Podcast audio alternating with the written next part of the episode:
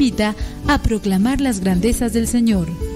Camina con nosotros en radiocepa.com, emisora católica de los misioneros servidores de la palabra.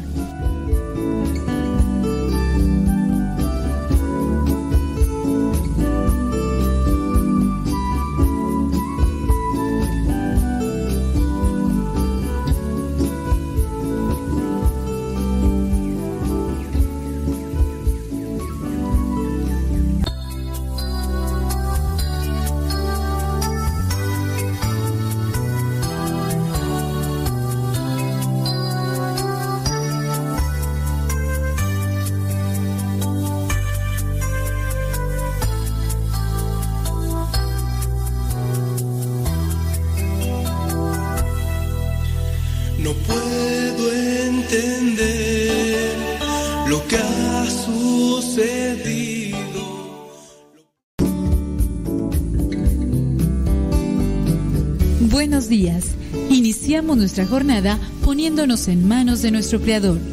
Pedimos su gracia para enfrentar como hijos suyos cada reto que la vida nos presente, acompañados de María, la dulce Madre que nos invita a proclamar las grandezas del Señor. Camina con nosotros en radiocepa.com, emisora católica de los misioneros servidores de la palabra.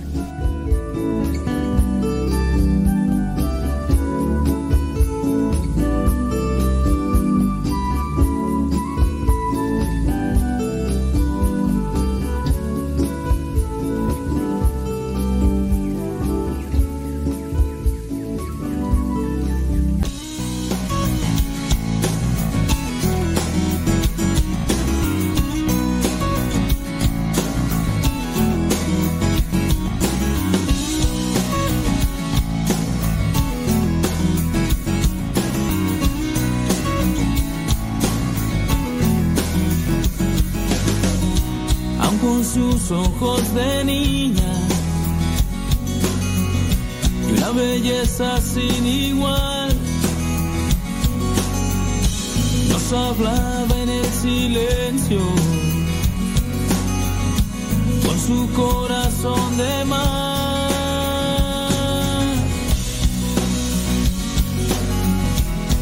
Con su corazón de mar. En mi país es morena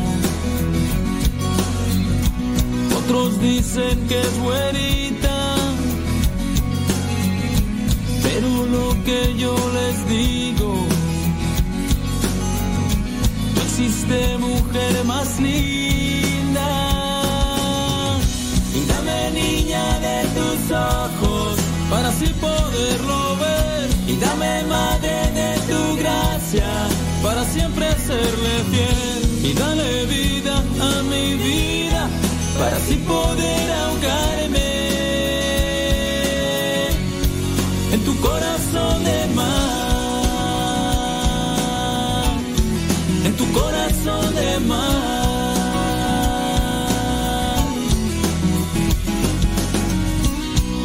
sus ojos de niña y una belleza sin igual hablaba en el silencio, con su corazón de mar. Y dame niña de tus ojos para así poderlo ver. Y dame madre de tu gracia para siempre serle fiel. Y dale vida a mi vida para así poder ahogarme corazón de mar, en tu corazón de mar.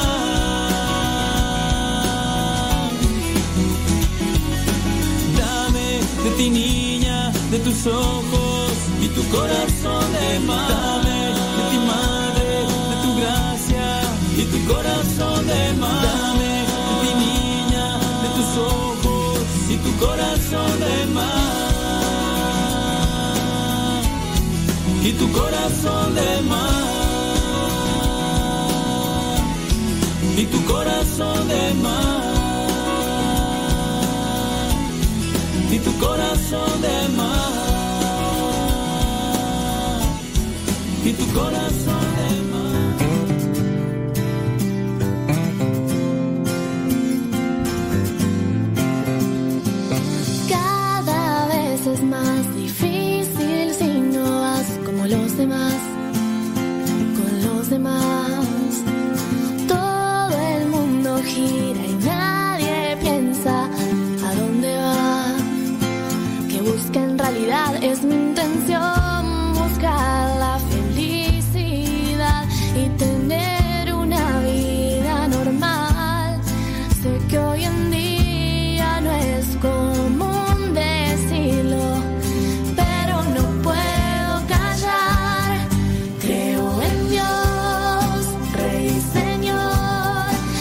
Que confiando en él todo cambia.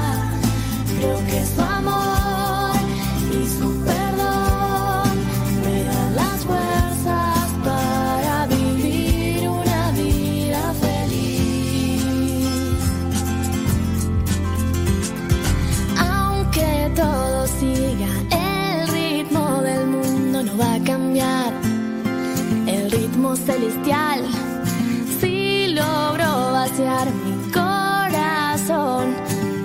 escuchar. Su música es mi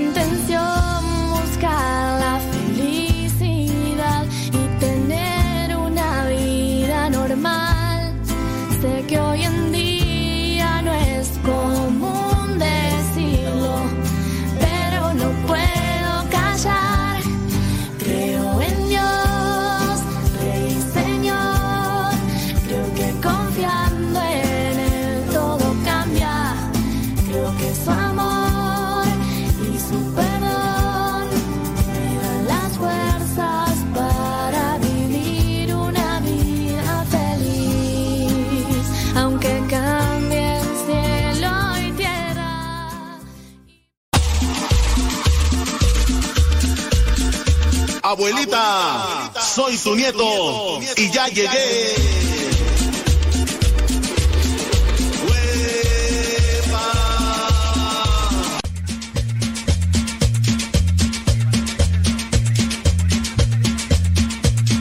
Ya son cinco minutos después de la hora, cinco minutos después de la hora del día lunes 26, lunes 26 de abril del 2021 y ya andamos más para allá que para acá y hay que echarle ganas y total, pues eh, lo que nos toca hacer hay que hacerlo con, hay que tratar de hacerlo, ¿verdad? Con mucho amor, con mucha, con mucha pasión y todo lo demás. ¿Cómo le va? ¿Cómo le fue el fin de semana? ¿Todo bien? ¿Todo bien? Oye, eh, espero que les haya ido bien. También dependiendo de cómo uno, uno se acomoda. ¿A quién de ustedes le tocó trabajar, por ejemplo, el día de ayer? Eh, por, ejemplo, ayer me mandó un mensaje Lucila Guerrero.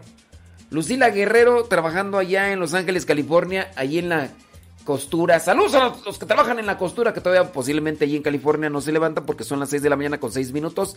Hora de California, son las 8 de la mañana con 6 minutos, hora del centro de México. Son las 9 de la mañana con 6 minutos, hora de New York y otros lugares más por ahí. Bueno, pero el día de ayer por ahí andaba trabajando eh, Lucila Guerrero, ahí en la costura, en el centro de Los Ángeles, me mandó un video, incluso me dijo que estaba comiendo, no que iba a comer más bien, que iba a comer un licuado y un, y un panecillo de esos que traen un, un, patito y, todo lo demás. Y, y mandó por ahí, dijo, no, pues vinieron a trabajar los pobres, porque los ricos, no pues bueno, también la, necesidad, ¿verdad? Pero también hay que darse el tiempo cuando se pueda, ¿verdad? Ir para disfrutar y estar también con la familia y descansar, ¿verdad? Pero bueno, bueno, saludos a Olivia Flores allá en New York. Dice que le manda saludos a su esposo, su esposo Gregorio Montes. Dice que nos está escuchando en el trabajo. Y si nos escuchará tu esposo Gregorio. Oye, saludos a los que nos están escuchando de camino a su trabajo a los que nos están escuchando de regreso de su trabajo porque trabajaron en la noche, principalmente aquellos que se dedican a la limpieza. Saludos a mi estimado Cruchito, que trabaja ahí en la limpieza y de seguro le anda tupiendo en las noches para que queden las oficinas limpias y ya después para que las personas lleguen a la chamba y encuentren ahí todo bien limpiecito. Saludos a los que se están apenas levantando allí en California o donde quiera, porque también acá en México, ¿verdad? Algunos se estarán levantando apenas a esta hora, bendito mi Dios. Y a los que se están levantando allá en California, 6 de la mañana con 7 minutos, donde quiera que nos estén escuchando, ustedes, ustedes queden en la Florida, trabajando ya ahí duro y topido porque son las 9 de la mañana, bueno, pues hay que darle. ¿Qué hicieron el día de ayer sabroso? Así que digan ustedes, oye, yo ya con ansia disfruto, espero para el próximo. Hay veces que uno hace cierto tipo de cosas que no necesariamente son materiales. Por ejemplo, una buena plática con alguien. El día de ayer tuve una buena plática con alguien con quien pude intercambiar opiniones, ideas, incluso eh, algunos proyectos y demás. Eh, se, se, tiene bien, uno se siente, yo digo, por, por mi lado yo me siento bien, digo, cuando hay una plática así sabrosa, así con la que, que tú puedas escuchar algo diferente y que te, te, sirva para lo que uno está trabajando y también con lo cual uno pueda participar e intercalar ese tipo de pláticas sustanciosas. Bueno, pues hay que tratar de tener esos momentos en la, en la medida de lo que se pueda. Dice, sí, padre, dice que su esposo le gusta mucho escuchar, dice que, que le contagio de buen ánimo y que aprende cosas nuevas. Bueno, casi ni decimos cosas nuevas, pero pero ahí estamos. Bueno, díganos también dónde nos están escuchando, criaturas del Señor, les mandamos un saludo. Saludos, dice. Mm, gracias a Dios por un día más de vida. Saludos a Laura Sáenz desde Argentina. Ándele pues, saludos. ¿Qué hora es allá en Argentina? Saludos Ania Ferretis allá en Farmsville, Texas. El otro día cuando platicaba con Ania Ferretis porque vino acá a, darle gracias a la Morenita, vino a la Ciudad de México a visitar a la Morenita. Y, me decía Ania Ferretti, dice, padre, usted nunca pronuncia bien el lugar de donde estoy. Pues es que no sé cómo se pronuncia, criatura, pues, pues sí, pues, pues se, me chispa. Saludos hasta San Marcos, California, dice Emilio García. Dice que él le tocó trabajar ayer y ahorita pues a trabajar. Y pues sí. Emilio, pero, pero bendito mi Dios, oye. Pues tenemos vida, tenemos salud y andamos aquí, pues Mira, y hasta tienes mira, mira, tienes, tienes hasta chance hasta de mandar ahí tu mensaje por el Facebook. Bendito mi Dios. Y no, hay, hay que, ser agradecido. Fíjate que en la medida en que uno es más agradecido, eh, uno incluso hasta eleva lo que vendría a ser el sistema inmunológico. Uno lo eleva el sistema inmunológico y mira, uno, uno anda preparado para, pues, para hacer el, contraataque a los virus. Ya ves que, mira, fíjate que estábamos platicando por ahí con, con el esposo de Ania Ferretis. Dice que, pues, posiblemente porque su familia se vio infectada y todo eso. Y posiblemente el esposo se miró afectado, pero fue de las personas que les llaman, ¿cómo les llaman tú? Este, eh, que no, que no manifiestan, que son este, ¿cómo se le dice esto? Bueno, que no, no, no manifiestan, ¿no? Que posiblemente lo tenía, pero que, que no lo manifiestan. Digo, sí, sí, pero este, pues tú ya sabes, tú ya sabes que de repente uno está muy bien y, todo y, y, puede ser que en algún momento ya uno cayó ahí y anda medio tristón, baja defensas y todo y, ya, ¿no? Eh, dice Adelfo Veneros desde Santa María, California. Ahí te encargo unas fresas, vale. Ahí te encargo unas fresas. Si se puede, andarle, pues mira, así ya, ya es tiempo de. Bueno, ya quién sabe qué será. ¿Qué andarán por allá cosechando allá en Santa María, California? Cristo es la roca donde mi vida está edificada. Cristo es mi roca. Cristo es tu roca. Cristo es la roca donde mi vida está edificada. Quien construye su vida en Cristo sobre roca está edificando. No habrá vientos ni corrientes que le derrumben su casa está sobre roca, que construye su vida en Cristo sobre roca, está edificando. No habrá vientos ni corrientes que le derrumben su casa, está sobre roca. Cristo es mi roca, Cristo es tu roca, Cristo es la roca donde mi vida está edificada. Cristo es mi roca, Cristo es tu roca, Cristo es la roca donde Ándale, tú sí sabes, asintomático, se le dice asintomático a una persona que no que, que, no manifiesta, aunque lo traiga, ya. No es que sea inmune, no, inmune no, es asintomático. Ándele, usted sí sabe. Eh, saludos, dice Maritz, Maritzita Reina, dice desde Kansas City. Saludos hasta Kansas City. Saludos, gracias. Saludos de Wostock, Georgia. Gracias por estar ahí conectados. Dice, a ver, déjame ver qué me están mandando por acá.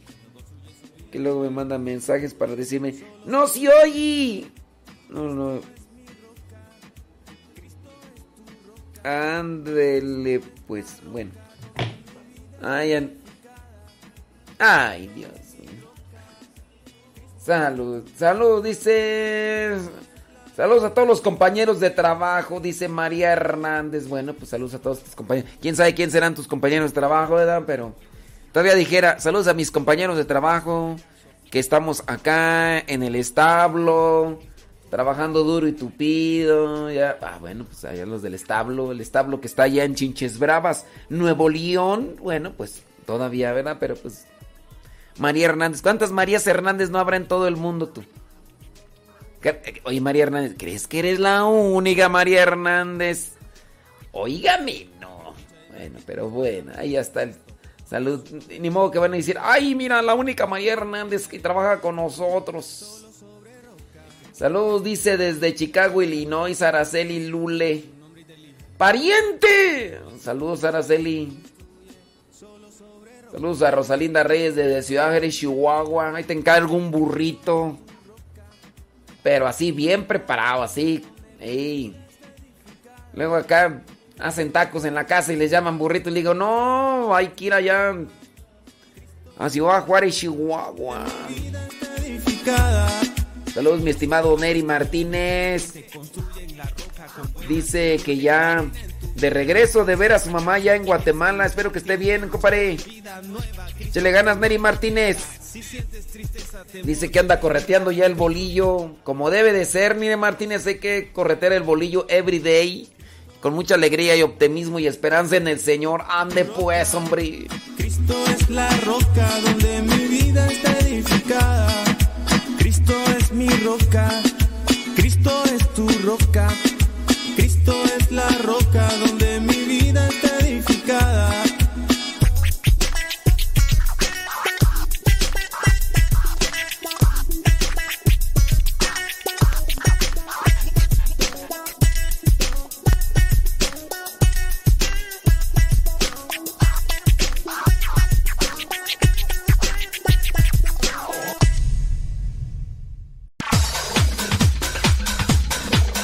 santo no es aquel que nunca ha pecado, sino aquel que se levantó de sus miserias. Vamos a escuchar el segmento El Santoral de hoy y aprendamos de aquellos hombres algunas enseñanzas para poder mantenernos en el camino que nos lleve al encuentro con Cristo, es decir, en el camino de la santidad.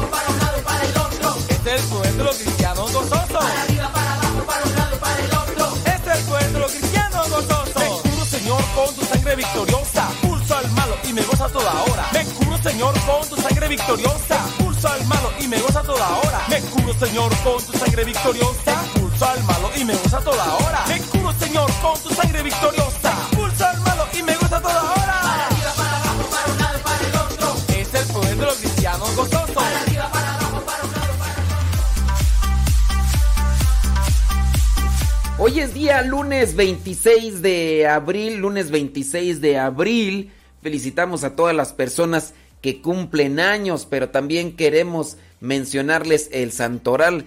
Eh, me enfoco yo en buscar los santos que la iglesia nos presenta en el martirologio. Por si usted es de las personas que buscan regularmente en esos candelarios, dijo aquel, en esos calendarios que nos regalan ahí a veces en, la central de abastos, ahí en la, en la tienda de abarrotes o en el mercado, ya ves que aparecen a veces ahí paisajes de venaditos o de, o de paisajes de, naturaleza. No sé ustedes qué tipo de calendario o, por ejemplo, aquellos calendarios tú que, que tienen al reverso un chiste, o las efemérides del día, o que tienen este... ¿Qué tienen atrás tú? Un chiste, las efemérides del día. Ah, o una receta de cocina. Yo aquí tengo uno de esos que nos regaló una papelería. Una papelería, este... Déjame ver qué trae este calendario. 26 mayo, no, este, déjame, abril, abril 20, 22, 26, no, aquí 22. Déjame ver qué trae este. Luego a veces es como curioso. ¿O quién de nosotros no se quedaba así estaciado mirando los, estas cajas de cerillos que habían acá en México y que presentaban allí un, paisaje así? a veces era una pintura y uno se quedaba ahí. Pues un morrillo, ¿verdad? A ver, entonces el 26, este calendario trae aquí en tu. Dice 115 días transcurridos, 250 días por transcurrir. Eh, estamos en la primavera y este calendario aquí presenta a San Cleto y al reverso, al reverso dice frases para empezar la semana. Bueno, pues de una vez ya. Largo es el camino de la enseñanza por medio de teorías, breve y eficaz por medio de ejemplos. Largo es el camino de la enseñanza por medio de teorías, breve y eficaz por medio de ejemplos. Hay que masticarlo, ¿verdad? Para entenderle. Eh, Séneca dice, reflexionó sobre las mejores maneras de aprender y concluyó que el aprendizaje que se hace, que, que se hace significativo por medio de ejemplos claros, para los aprendices es mucho más eficaz que el meramente memorístico. Bueno, dentro de lo que es la teoría, pues cuando hay ejemplos se aprende mejor, ¿verdad? Dice, todo el que disfruta cree que lo que importa del árbol es el fruto, cuando en realidad es la semilla. He aquí la diferencia entre los que creen y los que disfrutan. A ver, ni yo le agarré. Todo el que disfruta cree que lo que importa del árbol es el fruto. Todo el que disfruta cree que lo que importa del árbol es el fruto, cuando en realidad lo que importa del árbol es la semilla.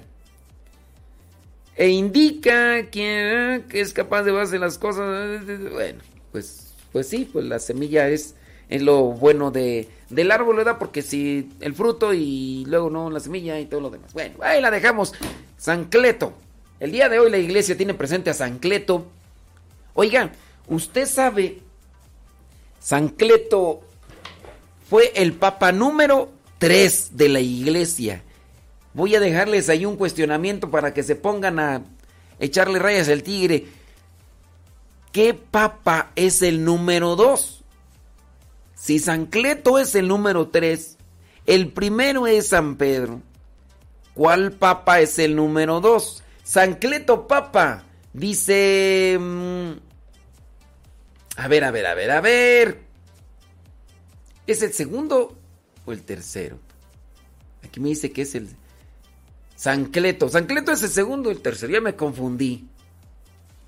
Ya me confundí. Van a decir, tú no sabes. No, pues así de memoria no. Yo nomás me acuerdo quién es el primero. ¿Es el primero o el segundo tú? Déjame ver aquí. Es que, mira, yo te voy a decir por qué me estoy confundiendo.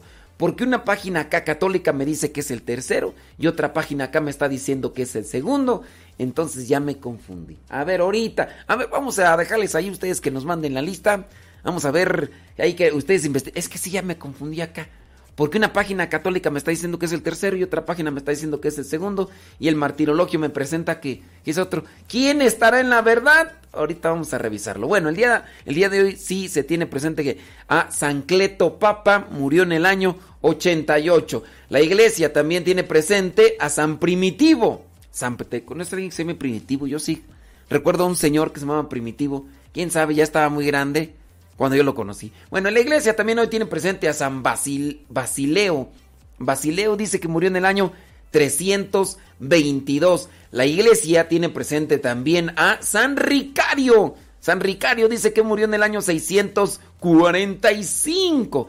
La iglesia en Francia tiene presente a San Pascasio. ¿Conoce a alguien que se llama Pascasio? Oh my goodness. Murió en el año 645 San Pascasio. No, 865. 865 murió San Pascasio.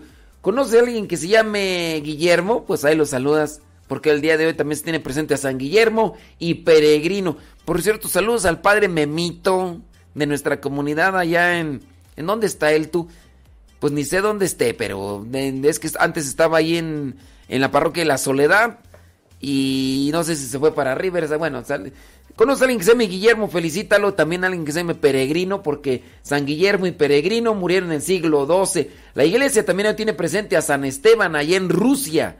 Eh, Esteban fue obispo. San Esteban, obispo allá en Rusia, murió, dice, en el año 1396. Y por último, la iglesia tiene presente en España a San Rafael Arnaiz Varón, religioso de la orden cisterciense Dice que aquejado todavía, dice, novicio por una gran enfermedad, soportó con gran paciencia su maltrecha salud, confiando siempre en el Señor. San Rafael Arnaiz murió en el año 1938 y dice que fue canonizado en el 2009, un 11 de octubre.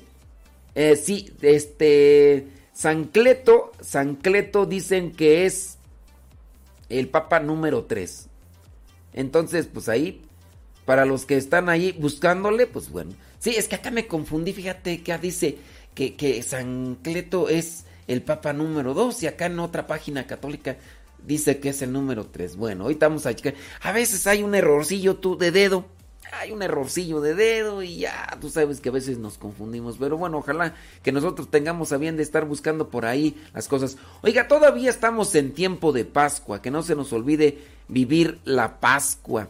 Por ahí en ocasiones nada más vivimos lo que vendría a ser la primera semana y decimos felices Pascuas y ya, ahorita como que pues ya normal, normal. Y no, todavía estamos en tiempo de Pascua. De hecho, acabamos de iniciar la cuarta semana. Viene el momento para prepararnos para lo que vendría a ser el domingo de Pentecostés. Tú, el domingo de Pentecostés, que ahorita regresando voy a checar mi calendario para ver cuándo toca el domingo de Pentecostés. Y ahorita les digo es hasta el 23, pero 23 de mayo es Pentecostés. Y con eso termina lo que vendría a ser el tiempo de Pascua.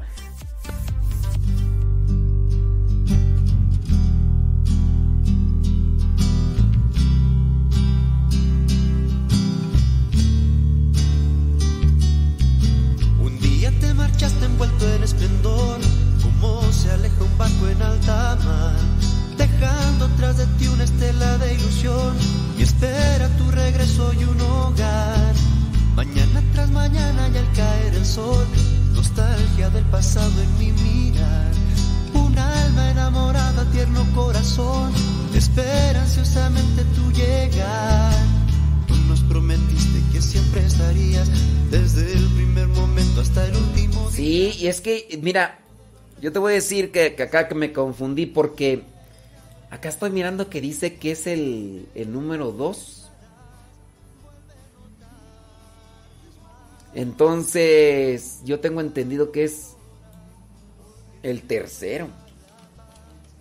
Sí, que el segundo sería San Lino. Sí, nada más que yo pienso que acá. Pero ahí, ahí tengo confusión, pues. Porque de donde lo estoy sacando es del martirologio y ahí dice que es el número 2. Y ya ustedes, los investigadores, me están diciendo ahí que San Lino es el número 2. Sancleto o Anacleto es el número 3. Y a ustedes ahí los, los que sí tienen ahí chance de investigar, pues sí. Dice, ándale, no, ustedes sí. Ustedes sí que le están poniendo enjundia. Y miren que con este tipo de errores uno, uno aprende. Con las vergüenzas uno también aprende. Y uno hay que aprovechar incluso hasta eso, ¿no? De las vergüenzas. Para aprender un poquito. A mí no se me olvida ya cuál es el noveno mandamiento de la ley de Dios. De un día que me dejaron en vergüenza. Ey, ya se los he platicado un montón de veces. Ya para qué se los platico, ¿sabes? De un día que me... No, no me dejaron en vergüenza, pero sí me preguntaron que cuál era el noveno mandamiento. Una ocasión, bueno, ya.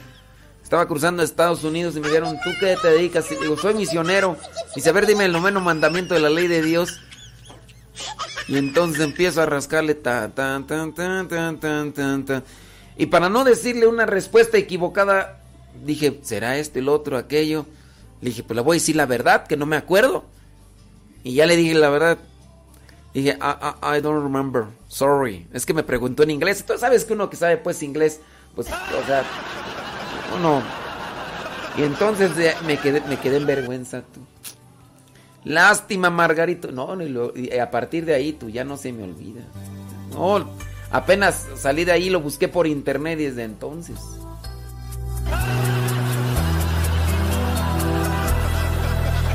No puedo entender lo que ha sucedido.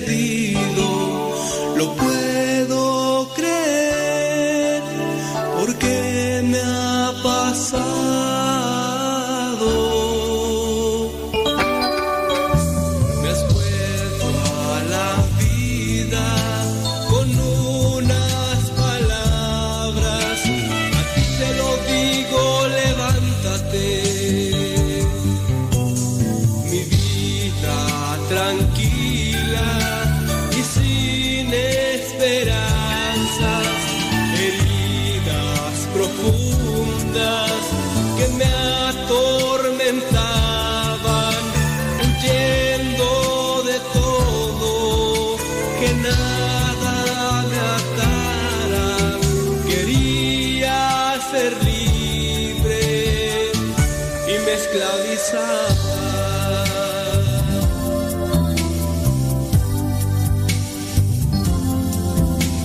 and make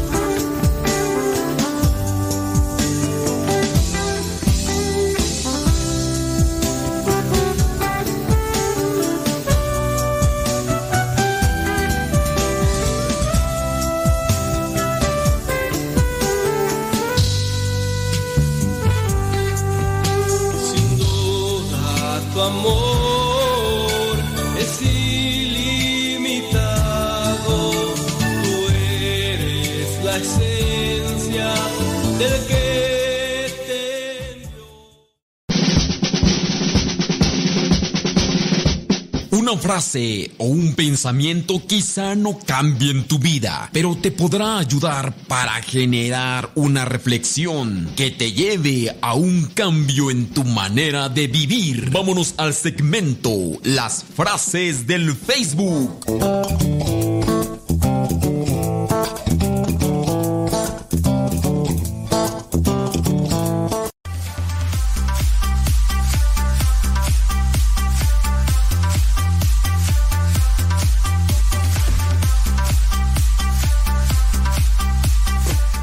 Con el tiempo para que lleguen a tiempo. Son, ¿qué? 32 minutos después de la hora. 32 minutos después de la hora. Vámonos con una frase.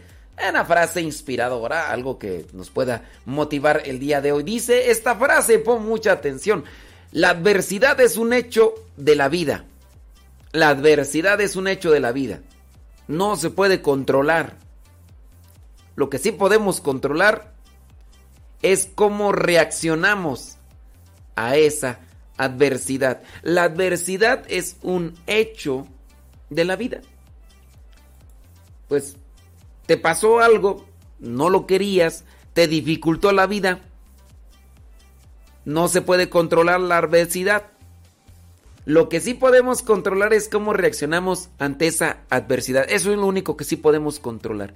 Por ejemplo, yo conozco, conozco, Mosco, a una persona que hace un tiempecito eh, no le prendió su automóvil y porque no prendió su automóvil llegó tarde al trabajo. Es una adversidad. ¿Lo provocaste tú? No. Te levantaste como todos los días y le pasó algo al automóvil y no prendió y al no prender, esa es una adversidad. Había tráfico, eh, no llegaste a tiempo a tu trabajo en adversidad. era algo que no estaba. Ok, muy bien, no puedes controlar eso. No pudiste haberte levantado ese día más temprano, porque no, porque ya tenías todo calculado, pero lo que sí puedes controlar es cómo reaccionas ante esa adversidad. ¿Qué adversidad, por ejemplo, te tocó el día de hoy? Ya tú a lo mejor estás así como con ese mal sabor de boca, estás ahí rechinando las tripas porque pasó algo que tú no provocaste, sino que lo hizo otra persona, o a lo mejor tu computadora o tu teléfono, una adversidad, no sé, a lo mejor se te cayó tu teléfono, o tu niño aventó tu teléfono ahí al, agua y se te mojó y ahora estás ahí y estás echando chispas. Muchas cosas de esas que no puedes controlar, que están fuera de nuestro alcance. Digo, todavía cuando uno, uno provoca las cosas, bueno, digo, pero también pues nomás ponte pilas, pero hay gente que, ¿verdad? Que ah, hay gente que, que no, como que no, no, no quiere acomodarse en la vida, pero lo que sí puedes controlar es cómo reaccionar ante la adversidad. Ahí te va otra frase. Dice, tu manera de ser no es el resultado de lo que te ha sucedido. Es el resultado de lo que decides mantener dentro de ti. Está profunda. Mastícala bien. Tu manera de ser no es el resultado de lo que te ha sucedido. No eres así por lo que te ha sucedido. Eres así por lo que has decidido mantener. Y te lo voy a poner así clarito. Andas de amarguchis. No por lo que te ha sucedido sino por lo que has decidido guardar y mantener. ¿Cuánta gente no sigue cargando todavía los malos tratos, las malas cosas que les hicieron en su pasado? Familiares, conocidos, amigos o compañeros. Es así, no. No es por lo que te ha sucedido que eres así, es por lo que has decidido mantener dentro de ti. El día de hoy Dios te ha dado un día más de vida para que corrijas esas cosas. Dios te dio inteligencia. Elige el día de hoy por qué sendero quieres caminar. Tú tienes que decidir, saco de mí aquello que me intoxica, saco de mí aquello que me amarga, pero ¿quién habrá no que todavía sigue reprochando? No sé, es que mis papás cuando yo era niño no me abrazaron y por eso yo sigo así, con esta cara de fuchi, cara de amarguches, cara de limón chupado, chancla aplastada. Y así voy a ser toda mi vida. Soy una persona arisca, aislada, isla. Muy bien, tus papás no te abrazaron. Nunca te dijeron te quiero. Está bien, ya lo ubicaste. Pero eso no te da pie para que seas lo que te hicieron. Porque hoy tú tienes la decisión de decir, ya, yo voy a vivir el día de hoy lo que yo quiero y voy a hacer lo que yo quiero, no voy a hacer lo que alguien más impuso en mi vida. Ahí te lo dejo, vámonos a otra frase. Al culpar y criticar a los demás, estás eludiendo algo de verdad sobre ti mismo. Y en este caso es tu decisión, tu responsabilidad. Al culpar y criticar a los demás estás eludiendo algo de verdad sobre ti mismo. Así que, pues no hay que echarle la culpa a los demás de lo que nosotros decidimos al final de cuentas ser. Sí. Eh, ah, aquí está esta repetida, mira tú. Es que las, las voy encontrando y las voy guardando por ahí. Esta está buena, esta está buena. Esta última. Es preferible molestar con la verdad que complacer con las mentiras. Es preferible molestar con la verdad que complacer con las mentiras. El otro día llegó unos muchachitos que estaban en el coro junto con sus papás y pues la verdad cantaban feo. Cantaban feo. Y entonces iban con otros padres y les preguntaban, padre, ¿cómo cantamos la misa? Y los otros padres, pues, no, cantaron bien, ¿eh? Felicidades, felicidades. Y ya después a mí los padres me decían, ay, no, si tuve que echarles mentiras. Dije, ahora te vas a confesar para que se te quite, anda echando mentiras. Y un día que se me acercan a mí, tú, y que me dicen, ay, padre, ¿cómo cantamos? Les dije, este, síganle echando ganas, tienen que eh, ensayen más, prepárense más para que cada día canten mejor para el Señor. ¿Mm? Ande, pues sí, pues para que andan echando mentiras. Pues sí, al pan pan y al vino vino. Y, puede ser que canten bien, puede ser que canten bien y a mí no me gusta. Y no porque a mí no me guste no cantan bien. Pero tú sabes, bueno, yo estudié un poquito de música, este, no estudié así como quizá este Jaime Rodríguez Pasifuentes, porque él es maestro de música, pero sí sé de los tiempos, del tempo, como le llaman también en el rap, del tempo, del, de los tiempos. También sé algo de armonía, tengo un poquito ahí de oído así como por decir, ay, está desafinado y todo eso. Y entonces, pues sí, porque hay gente que no le gusta, ¿verdad?, cómo canta alguien y dice, no, este, no, pues no sabe cantar. ¿Y por qué no sabe cantar? Pues porque no me gusta. Cálmate, perdóname. Pues sí, pues uno también tiene que dar opiniones, ¿verdad? Que vayan acertadas conforme a un juicio para ahí objetivo. Ya, ahí con esas frases las dejamos porque si no, ¿por qué van a decir que, que el día de hoy... Bueno, vamos a mandarles un saludito ya a la gente que está conectada rápidamente. Dice... A veces nos justificamos y no queremos corregir aquello que pudiera estar mal, que pudiera estar mal en nosotros. Ya desde ahí uno, uno se equivoca. Olivia, desde ahí uno se equivoca cuando uno sabe que uno está mal y no busca uno corregir. Porque uno busca echarle la culpa a los demás. Traemos por ahí el síndrome de Adán y de Eva. Llegó Dios con Adán y le preguntó, ¿por qué comiste del árbol? Ah, o sea, le está echando en cara y le está reclamando porque hizo aquello que le dijo que no hiciera. ¿Y qué fue lo que hizo Adán? No, la mujer, la mujer que me diste. Y después le preguntó a la mujer, oye, ¿tú por qué hiciste esto? Ah, señor, la serpiente, la serpiente, mm, pues entonces, ¿qué hombre? Entonces hay que asumir responsabilidad.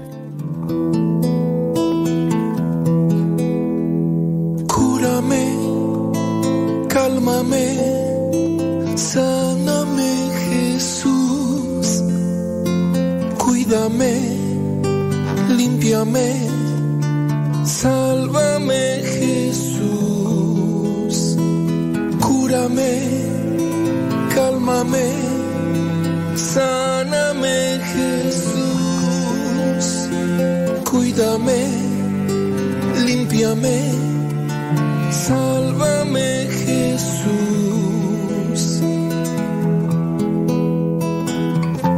Yo quiero ser nuevo, a ti renaceré. No puedo yo solo, con tu amor yo venceré. Gobierna mi mundo, solo así me salvaré quédate en mi ser.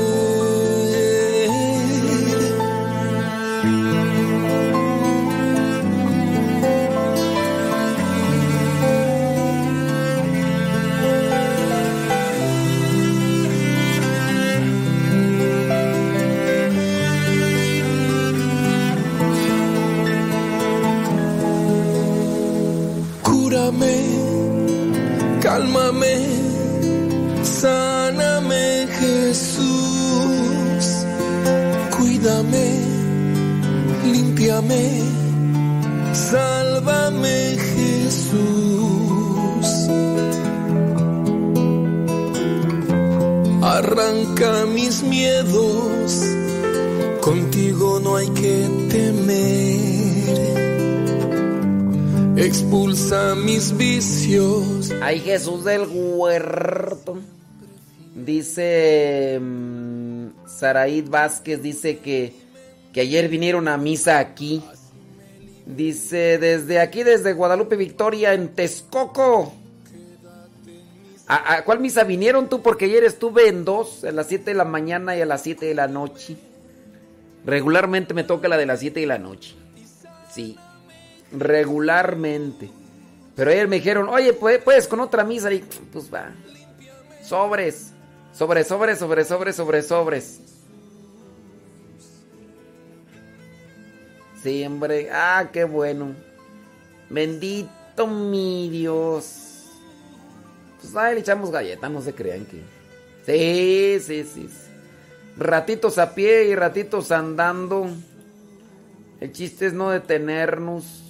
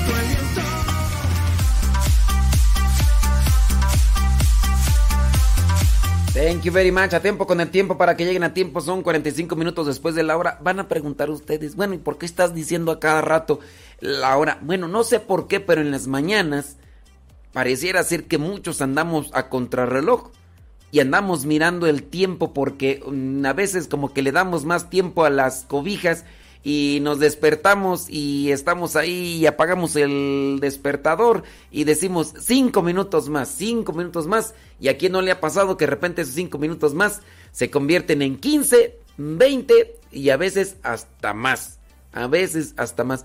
Yo tengo una técnica desde, pues solamente poquitas veces me ha pasado a mí que me despierte porque tarde, porque el despertador se apagó. Regularmente yo antes, antes ponía el celular, pero no sé, a veces que quedaba abierta una aplicación y se acababa la pila de, del celular y entonces no sonaba el despertador. Hasta que cierto día, cuando fui a Gringolandia, por ahí les dije ahí a las, a las hermanas, allá al Pérez Laris y a, también a Belén, le dije, denme chance, voy a ir a comprar un despertador. Me compré un despertador, bueno, me lo, compraron ellos. Y ese despertador, quién sabe qué tiene, yo no sé, no tiene pila, no tiene pila, lo conectas a la luz y de repente cuando se va la luz, pues sigue funcionando, pero a lo mejor pero no tiene pila, es lo raro. Tú dirás, no, pues es la pila sonso. No, pues o sea, yo sí conozco las pilas, pero eso no tiene pila, quién sabe cómo le hará. Pero bueno, lo chiste es que yo ese despertador tiene un ruidazo que, no hombre, ¿para qué quieres? Pero lo pongo allá lejos, lejos. Y entonces, este, hay veces que le gano al despertador y hay veces que me gana él a mí. Y empieza a sonar. Entonces, como lo pongo lejos, entonces me tengo que levantar. Y en el irme caminando, Entonces ya llego allá y lo apago y me quedo allá un ratito para ya despejarme. Y a veces, porque me pasaba, ¿verdad? Que estaba ahí a un lado y lo apagaba y decía cinco minutos más y esos cinco minutos más se te puede. Por eso yo le estoy diciendo acá rato el tiempo para los que les pasa eso y que no se quieren poner el despertador lejos. Bueno, ándele pues. 46 minutos después de la hora. El día de hoy la iglesia tiene presente a San Rafael Arnaiz Varón. Dice que fue religioso y Z español. Ahí te voy a dejar para que también investigues. Ya investigamos y sí, San Cleto es el Anacleto, es el Papa número 3, el segundo es Lino, el primero es San Pedro. Entonces ya investigamos por ahí muy bien. Bueno, te voy a dejar para que investigues y también conozcas, esto sí me lo sé, que es una asceta. El que practique el ascetismo. Búscalo así en las dos a ver si si ya sabes que es una asceta, bueno, este santo del día de hoy, San Rafael Arnaiz fue religioso y asceta español de la orden cisterciense de la estricta observancia. Es considerado uno de los más grandes místicos del siglo XX, cuyos escritos gozan de actual eh, práctica inusitada y orientado y enriquecido eh, lo que es la vida espiritual de miles de católicos alrededor del mundo, sus escritos. Yo la verdad no he leído este tipo de libros todavía. Rafael Arnaiz nació, dice, en el paseo de la isla Burgos el 9 de abril del año 1911. Cuando tenía 12 años su padre, que trabajaba, dice, como ingeniero de montes, se mudó con toda la familia a Oviedo en esa ciudad. Rafael ingresó al colegio de San Ignacio regentado por jesuitas, dice, al concluir sus estudios secundarios se matriculó en la Escuela Superior de Arquitectura de Madrid, dice. Durante esta etapa de estudios universitarios, Rafael empezó a pasar largas horas orando frente al Santísimo Sacramento, hábito que se fue fortaleciendo con el tiempo y que lo llevaba a preguntarse con cada vez mayor profundidad qué quería Dios de él. Aquellos encuentros con, que tenía con Dios cara a cara le ayudaron a ir descubriendo que el Señor lo llamaba la vida contemplativa. ¿Usted sabe cuál es la vida contemplativa? Investíguele. ¿A qué se ya, ya, le dejé ahí lo que vendría a ser asceta. Bueno, busque qué es asceta o ascetismo. Después busque ahí qué es la vida contemplativa en la vida religiosa, a qué se dedica o qué es la vida contemplativa. Bueno, le llamaban la vida contemplativa, dice, por eso inició un camino que empezó con el interés en conocer más cómo era la vida de un monje y que concluyó con una decisión muy firme, consagrar la vida a la oración, al trato constante y permanente solo con Dios. De esta manera solicitó ser aceptado en el monasterio trapense de Dueñas el 16 de enero del año 1934. La guerra civil española y la diabetes que lo aquejaba lo obligaron a abandonar hasta en tres ocasiones el monasterio con las subsiguientes reingresos. Falleció el 26 de abril del año 1938 a la edad de 27 años en la enfermería del convento tras un coma diabético. Esa enfermedad de la diabetes, ¿cómo han lastimado? Oye, pues ya te comentaba yo que apenas el pasado martes 20 de abril en Guatemala falleció uno de nuestros eh, hermanos sacerdotes de comunidad, el padre Javier Almanza Jaraleño. Él tuvo un accidente, eh, quedó su pierna herida por la caída del accidente que tuvo y bueno, la herida no le sanó, ¿Por qué no le sanó? Por el diabetes. Esta diabetes que de veras. Entonces sufría de esa diabetes, no le sanó la herida, lo llevaron ahí al hospital y todo lo demás. Y ya estando en el hospital, también con problemas ahí de la diabetes, todo le salió un coágulo de sangre, se le fue ahí en las arterias. Quisieron ahí quitarle eso porque ese coágulo de sangre, si se sube, es como una burbujita ahí de, de, aire, se sube el cerebro, pues ya con eso, ¿no? Entonces trataron de ahí de, de quitarlo, lo lograron hacerlo, después otra vez le salió otro, lo, bueno, esta cosa es muy, muy difícil. Bueno, pero sigamos aquí con lo de El Santo. Dice el 19 de agosto del año 1989, el Papa Juan Pablo II, con ocasión de la Jornada Mundial de la Juventud en Santiago de Compostela, lo propuso como una referencia para los jóvenes del mundo de hoy. Un tiempo después, el 27 de septiembre del año 1992, el mismo San Juan Pablo II lo declaró San, eh, Beato. En el año 2008 la Congregación para la Causa de los Santos aprobó el milagro de intercesión por el que sería canonizado el 11 de octubre del año 2009. Esta vez por el Papa Benedicto XVI, que fue quien lo canonizó. Eh, dice, este milagro fue la curación inexplicable para la ciencia de Begoña León Alonso, una madrileña de 38 años que, sufrió del síndrome de HELP durante su embarazo y que al momento de ser intervenida para salvar a su hijo, quedó en estado de muerte cerebral. Según explica el diario de la Nueva España en el año 2000, Begoña León enfermó estando embarazada, por lo que se le indicó una cesárea en el Hospital Gregorio Marañón para salvar al niño. El estado de la paciente empeoró y tuvo que ser operada de urgencia. La operación salió mal y la mujer quedó en estado de muerte cerebral. Una, una hermana del convento cisterciense de San Bernardo de Burgos tuvo conocimiento del caso a través de la familia de la enfermera, por lo que las religiosas del convento decidieron rezar una novena dedicada al hermano Rafael, que entonces era beato, para pedir la curación de esta joven que había quedado con esta muerte cerebral. A partir de entonces, Begoña comenzó a evolucionar hasta que finalmente se puso, eh, se pudo recomponer por completo. A San Rafael Arnaiz Barón se le nombró el patrón de la Jornada Mundial de la Juventud, con sede en Madrid en el año 2011 eh, por el Papa Benedicto XVI. Oye, esto de la muerte cerebral, yo tengo entendido que si le pega a alguien o si le llega a alguien, pues ya como que es muy difícil, ¿no?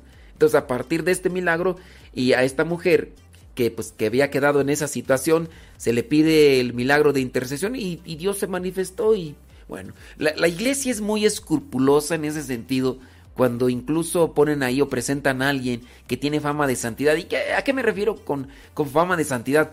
Una persona que, que se ha esmerado en cumplir con la palabra de Dios. Por ejemplo, la Madre Teresa de Calcuta, por hacer una referencia de las personas que, que, han repercutido no solamente en la vida religiosa, en la vida de fe, sino también en, la, en lo que vendría a ser un mundo secular. Lo que vendría a ser eh, estas personas que no son muy acercadas a la Iglesia Católica o que desconocen de la Iglesia Católica, pero si se les habla de la Madre Teresa de Calcuta y que incluso es referencia para algunos, para algunos cristianos evangélicos, yo he escuchado sermones de algunos de pastores que nombran a la Madre Teresa por lo que es su dedicación a la ayuda de los pobres, de los necesitados, de los enfermos. Hay diferentes carimas en la Iglesia Católica y bueno, lo que vendría a ser la atención a los más enfermos. Hablando, por ejemplo, de la Madre Teresa de Calcuta y de lo que son las religiosas, las hermanas de la caridad, que no se dedican solamente a ser como enfermeras, sino que principalmente su vida es de oración. Por ejemplo, ellas que se dedican en ocasiones hasta dos horas antes de iniciar su, su jornada de actividades atendiendo a los enfermitos, dos horas de adoración. Y tú vas a decir, no, pues como ellas no tienen nada que hacer, no, pero se levantan a las 4 de la mañana, a las 4 de la mañana para tener su jornada primero de oración y apenas iniciando con el alba, con la luz del nuevo día, entonces ellas se dedican a servir a los más necesitados, a los pobres, a los que tienen que atender en los diferentes hospitales, a los ancianitos y demás. Es decir, si uno no se acerca a Dios y si uno no se une a Dios, uno no va a tener la fuerza ni la voluntad para poder realizar tantas cosas que nos tocan en el día a día y en la familia, con los esposos, con la esposa, con los hijos, en el trabajo, donde quiera que nos encontremos. Después de conocer un poquito de tus maravillas, viento y la noche me invitan a ti para experimentarte, sentirte y abrazarte con el silencio suave del anochecer. Siente la armonía en nosotros, el cielo y la tierra, pues todo lo hizo pensando en nosotros con todo su amor. Siente la gracia que hay en tus manos y elévalas. Entrar y cenar con nosotros el más grande amor. Danzo para ti, lleno de alegría, danzo para ti, de noche y de día, danzo para ti, me das el agua de la vida, danzo para ti, quiero enamorarme de tu amor.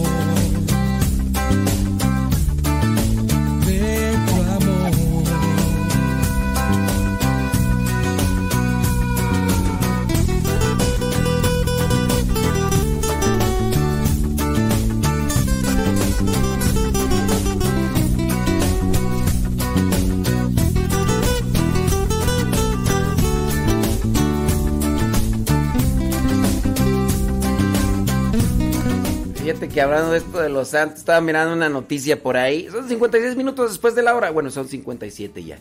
Aprueba el inicio de proceso de beatificación de sacerdote la renovación carismática.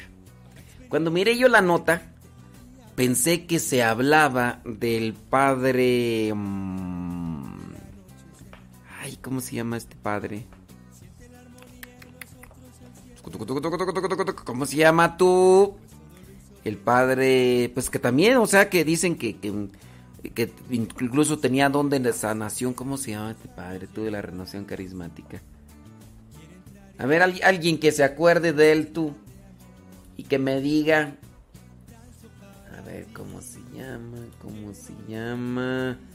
Este. Mm, este. No, yo creo que no se acuerdan ustedes tampoco. Este padre. Ah, ya, ya me acordé, ya me acordé. Ya me acordé. No he visto sus comentarios, pero me acordé. Se llama Emiliano Tardif. Cuando yo miré la nota de que aprueban el proceso de beatificación de un sacerdote de la renovación carismática, me acordé de Emiliano, del padre Emiliano Tardif. Y no, resulta que es otro. Dice, la Congregación para la Causa de los Santos otorgó el decreto Nihil Ostap. No existe impedimento, eso significa en latín, para que se inicie el proceso canónico para la beatificación del fundador de la fraternidad Jesús Salvador y sacerdote de la renovación carismática allá en Brasil, el padre Gilberto María de Fina, el miembro de la Comisión de Beatificación y Canonización del padre de Fina, dice mm, que la apertura del proceso responde a un deseo que desde hace algunos años la comunidad en general tiene y destacó que el fundador de los salvistas ya gozaba en vida de fama de santidad. Bueno, con esto no estoy diciendo que el padre Emiliano Tardif no es santo. Él hizo muchas cosas buenas y, pues no, no se le conoce ningún señalamiento ni nada así. Además, se, notaba que era muy amable, muy atento y, y bueno. Porque sí, en ocasiones, a veces, a veces, se conoce la vida de trabajo, la vida apostólica de, ciertos sacerdotes y uno dice, wow, no, pues este sacerdote es un santo. Pero a veces nuestro calificativo gira más en torno al trabajo que se ha hecho. Aunque humanamente pues tienen sus defectos. Gana el temperamento, ganan pues las debilidades humanas en el sentido del carácter, no tanto del que sean amorales, o sea, que hagan cosas inmorales, no. Pero hablando de una persona que que goza de fama de santidad, también es, por su carácter, por su trabajo, pero no necesariamente por su trabajo, porque alguien podrá pensar que se puede, que se, solamente para llegar a ser santos hay que hacer lo que hizo la Madre Teresa de Calcuta, y no, no necesariamente. Ni tampoco para ser santos hay que tener dones espirituales, no. Incluso habrá algunos, ¿verdad? Que, que tienen dones espirituales, pero el carácter todavía lo tienen así impulsivo, arrebatado, y, y habrá algunos que no tenemos ni carácter pasivo, gentil, amable, ni tampoco eh, dones espirituales que, sean sobresalientes ni nada así por el estilo. Pero pues tenemos vida y hay que esforzarnos, ¿no? Para echarle galleta y ponerle enjundia a esto. Dicen... Eh, Defina buscó la profunda identificación con Jesús y agregó que las personas que pasaban más tiempo con el sacerdote lo definían con la frase de el sacerdote era un amor. Además señaló que recibieron informes de muchas curaciones milagrosas antes y después de la muerte del padre de Vina y agregó que estas señales no muestran que Dios estaba actuando en él, nos muestran, perdón. Estas señales nos muestran que, Dios estaba actuando en él y a través de él. Dice, mm, recibir el decreto presenta una enorme alegría, o sea que ya les dieron chance, dice, para que inicien el proceso. Y bueno, está ahí por ahí una historia eh, bastante larga sobre lo que vendría a ser este mm, decreto para comenzar con la, con la santidad. Ándele pues. Mira, por ejemplo, acá una persona que ya se dedicó a investigar dice, ascetismo. Ascetismo es un estilo de vida muy complicado, pero pero realmente puede haber perfección moral o espiritual. Este, bueno, es que pero ¿qué es el ascetismo? Pues porque dices que es un estilo de vida muy complicado. Complicado soy yo. Yo soy bien complicado.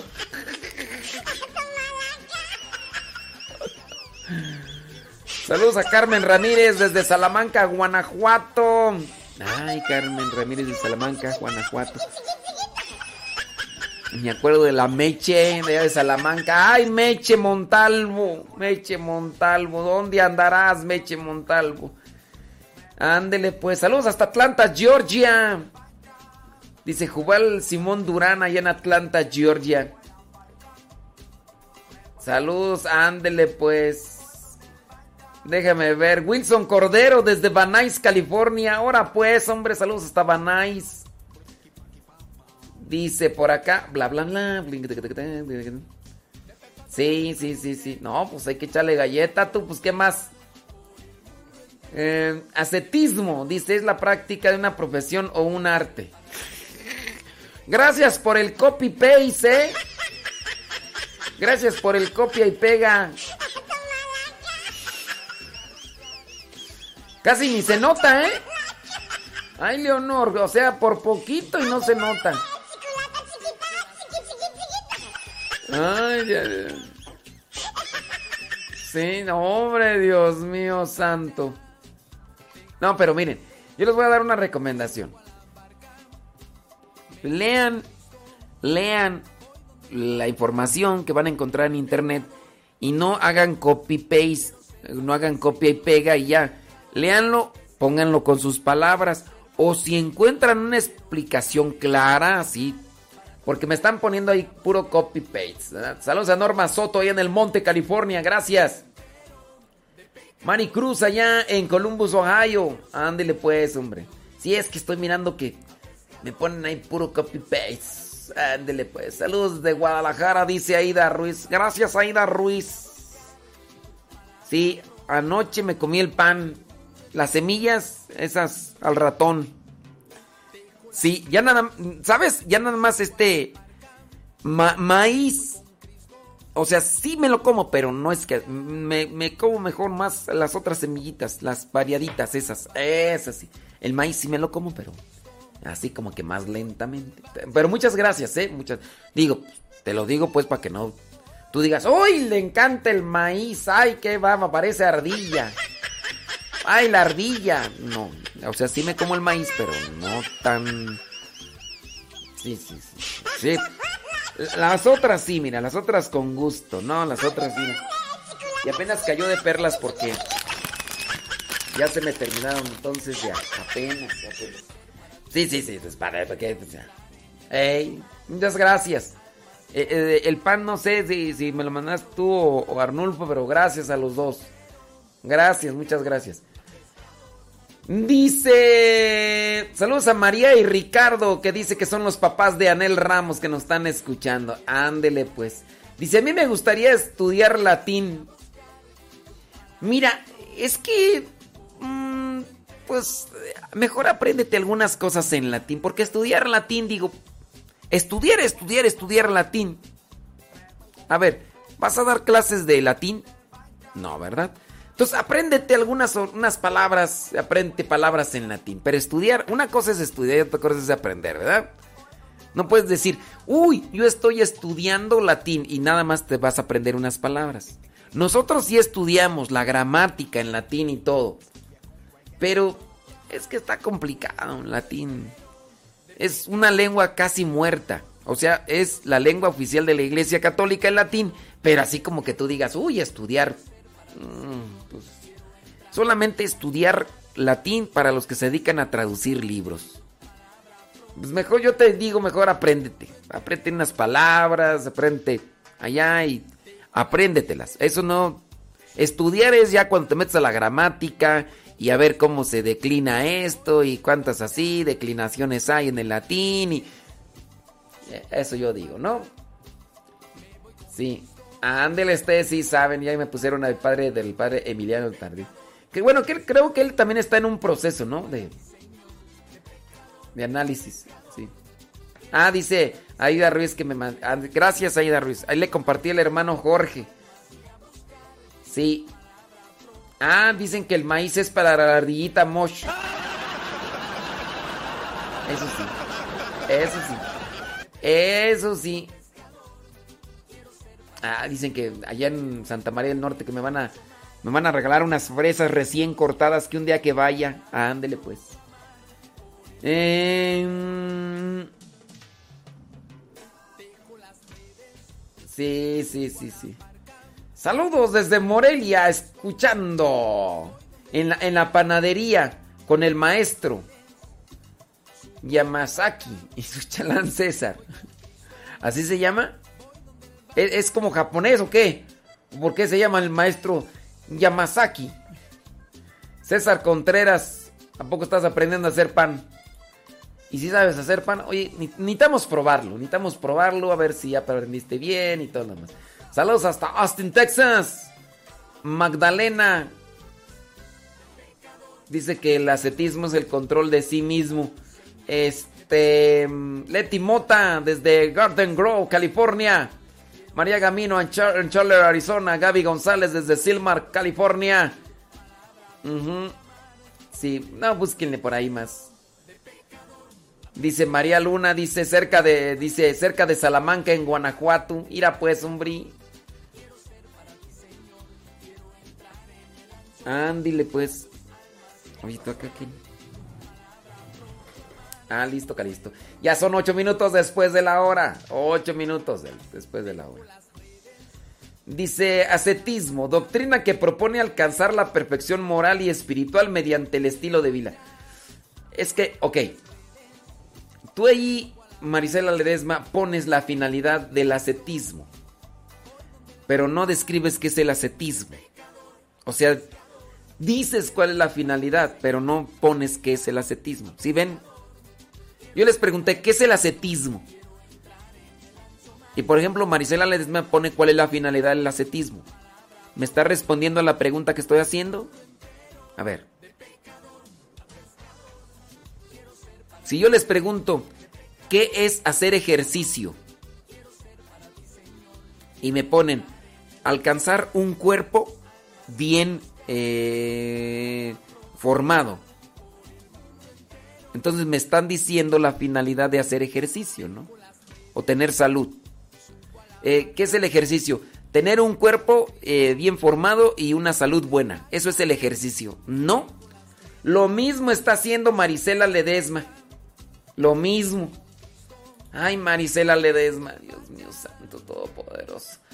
Señor, elévala, elévala, ya después la sueltas.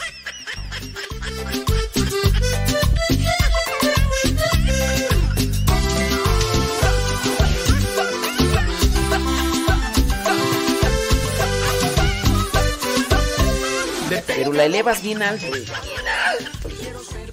Señor, de pecador pescador. Quiero ser para ti, Señor. Quiero entrar en el ancho mar para tus almas y a buscar y tu palabra proclamar por el mundo entero. De pecador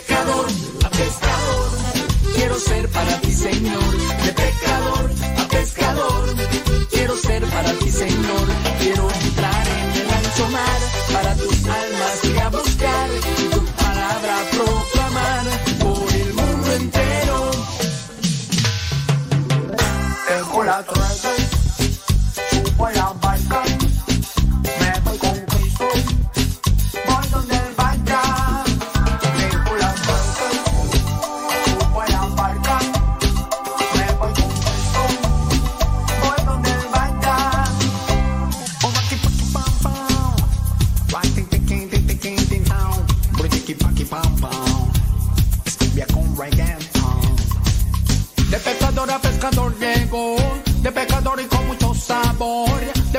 De pecador a pescador llego, te trae el sabor, te trae el control. De pecador a pescador llego, de pecador y con mucho sabor. De pecador a pescador llego, te trae el sabor, te trae el control. De pecador a pescador, quiero ser para ti, Señor. De pecador a pescador, quiero ser para ti, Señor. Quiero entrar en el ancho mar para tus almas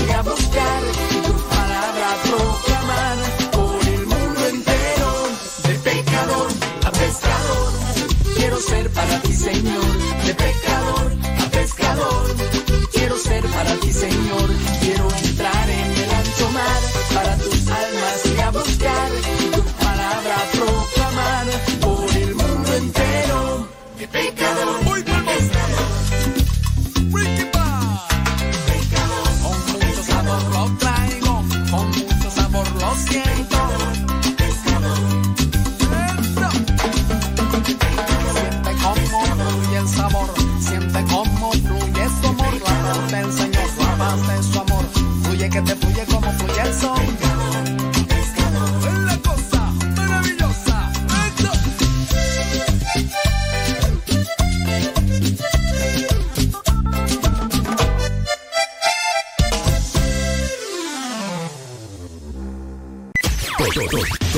siempre has querido escuchar en una radio.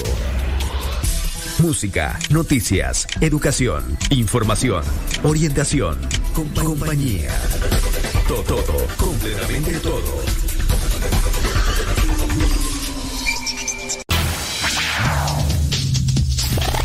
Felices Pascuas de Resurrección.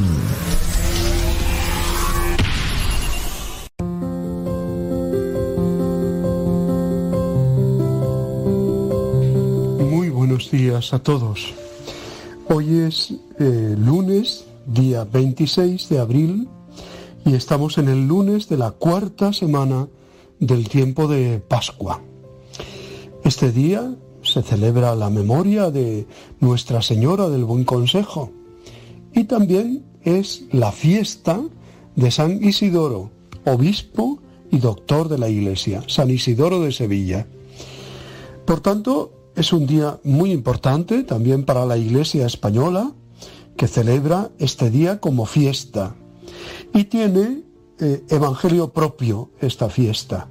El evangelio es Mateo 5, 13 al 16. Vosotros sois la sal de la tierra, la luz del mundo, etc. Ni protagonismos excesivos, ni la autorreferencialidad que tanto censura el Papa Francisco. Son buenos caminos para el discípulo de Cristo. Estar, pero con discreción, no asumiendo protagonismos que terminan anulando a los demás, buscando, más bien, una presencia tan escondida como realmente eficaz, sabiendo dar la preferencia a quien realmente la tiene, el Señor, a quien queremos anunciar, y el hermano, a quien queremos servir. Lo que nos motiva es el bien de éste y la gloria de aquel, nada más. Por esto, que vean nuestras buenas obras, pero que la gloria se la den al Padre, que es a quien le pertenece. No a nosotros, Señor, no a nosotros, sino a tu, a tu nombre da la gloria. ¿Quién es la verdadera luz del mundo? Cristo el Señor. Pero quiere que también sus seguidores, reflejando esa luz, iluminen a sus hermanos. En este pasaje de hoy del Evangelio, con tres comparaciones, describe lo que sus discípulos deben hacer en medio de la sociedad. Uno, deben ser como la sal, que condimenta y da gusto a la comida, evita la corrupción de los alimentos y además es símbolo de sabiduría. Segundo, deben ser como la luz que alumbra el camino, que orienta en las dudas, que disipa la oscuridad de quienes padecen ceguera o se encuentran desorientados.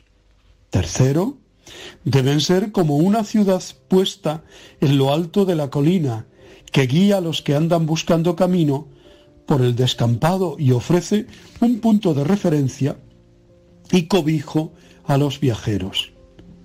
Cuando celebramos la fiesta de los doctores de la Iglesia, como hoy la de San Isidoro de Sevilla, tenemos motivos para alegrarnos y dar gracias a Dios por habernos regalado a su Iglesia y a la humanidad personas que con su sabiduría nos han hecho a todos un poco más ricos y nos han señalado el camino de la verdadera sabiduría. Hay santos que fundan congregaciones, que nos dan el testimonio de su martirio o el ejemplo de una vida humilde en su convento, o de una vida generosamente dedicada al trabajo misionero.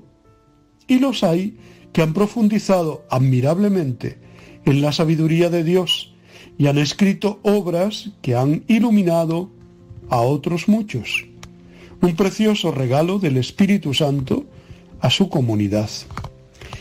En la lista de los doctores, últimamente se han sumado doctoras a la lista, Teresa de Jesús, Catalina de Siena, Teresita del Niño Jesús. Brilla con luz propia San Isidoro, del que se ha dicho que fue el último padre de la Iglesia occidental. Aunque mm, también, por ejemplo, un doctor, es eh, San Juan de Ávila.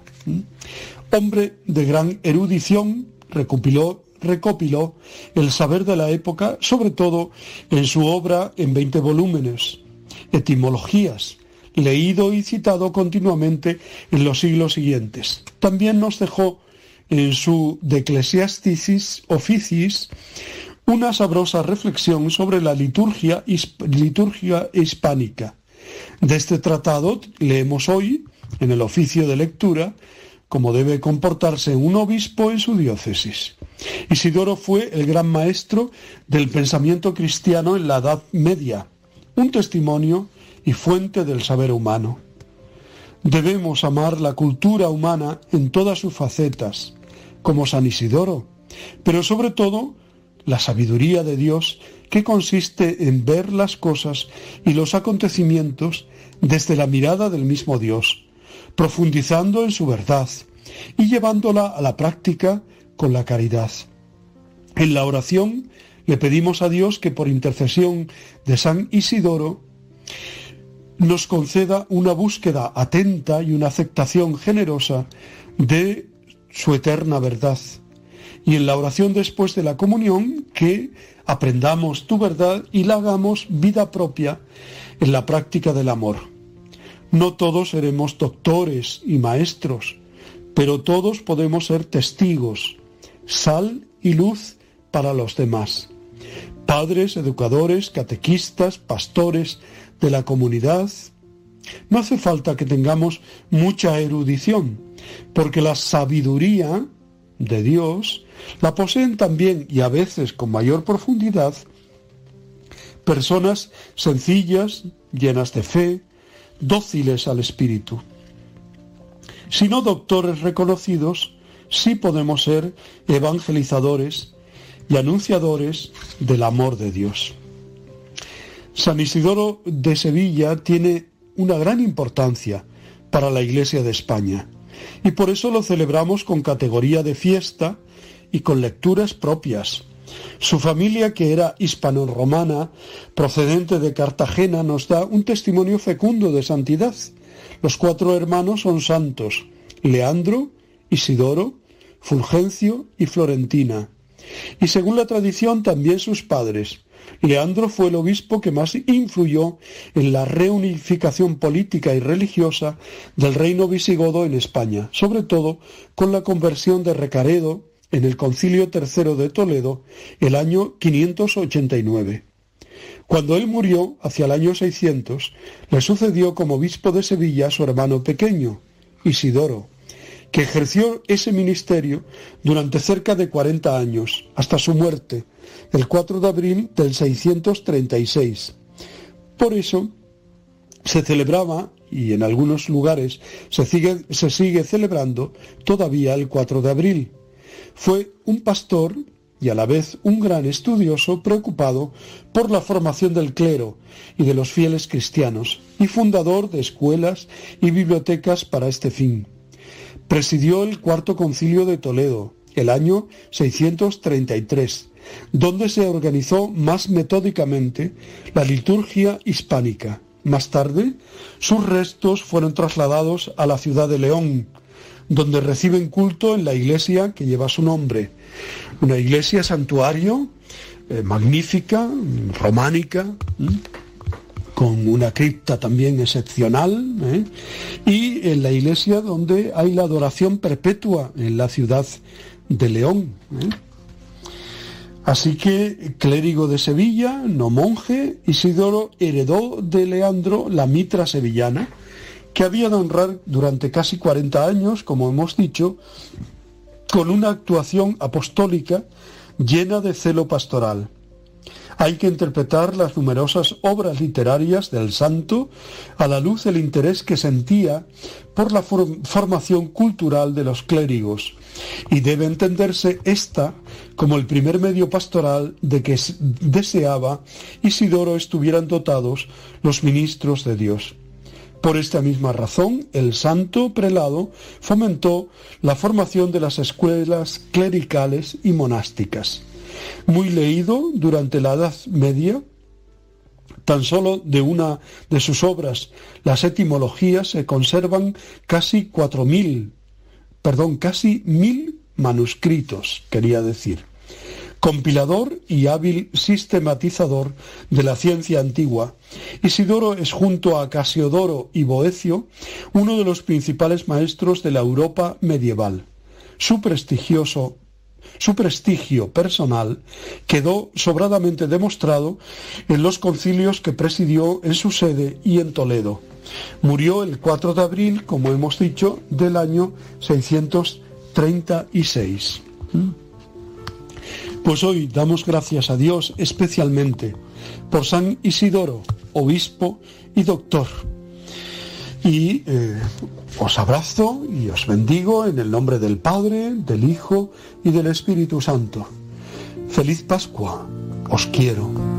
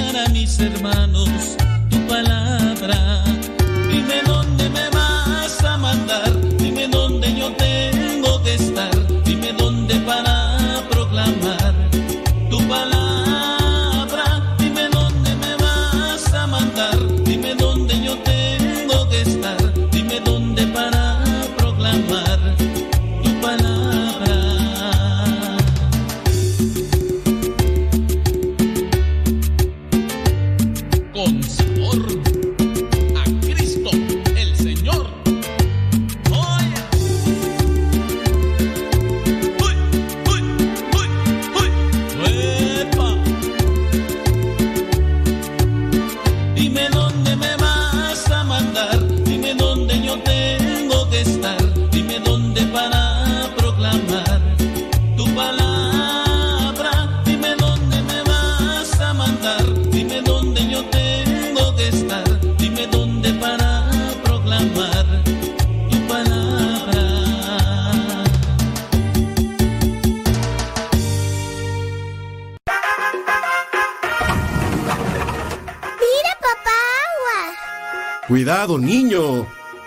Cerca de la cisterna, ¿qué no sabes que puedes caerte en ella y ahogarte?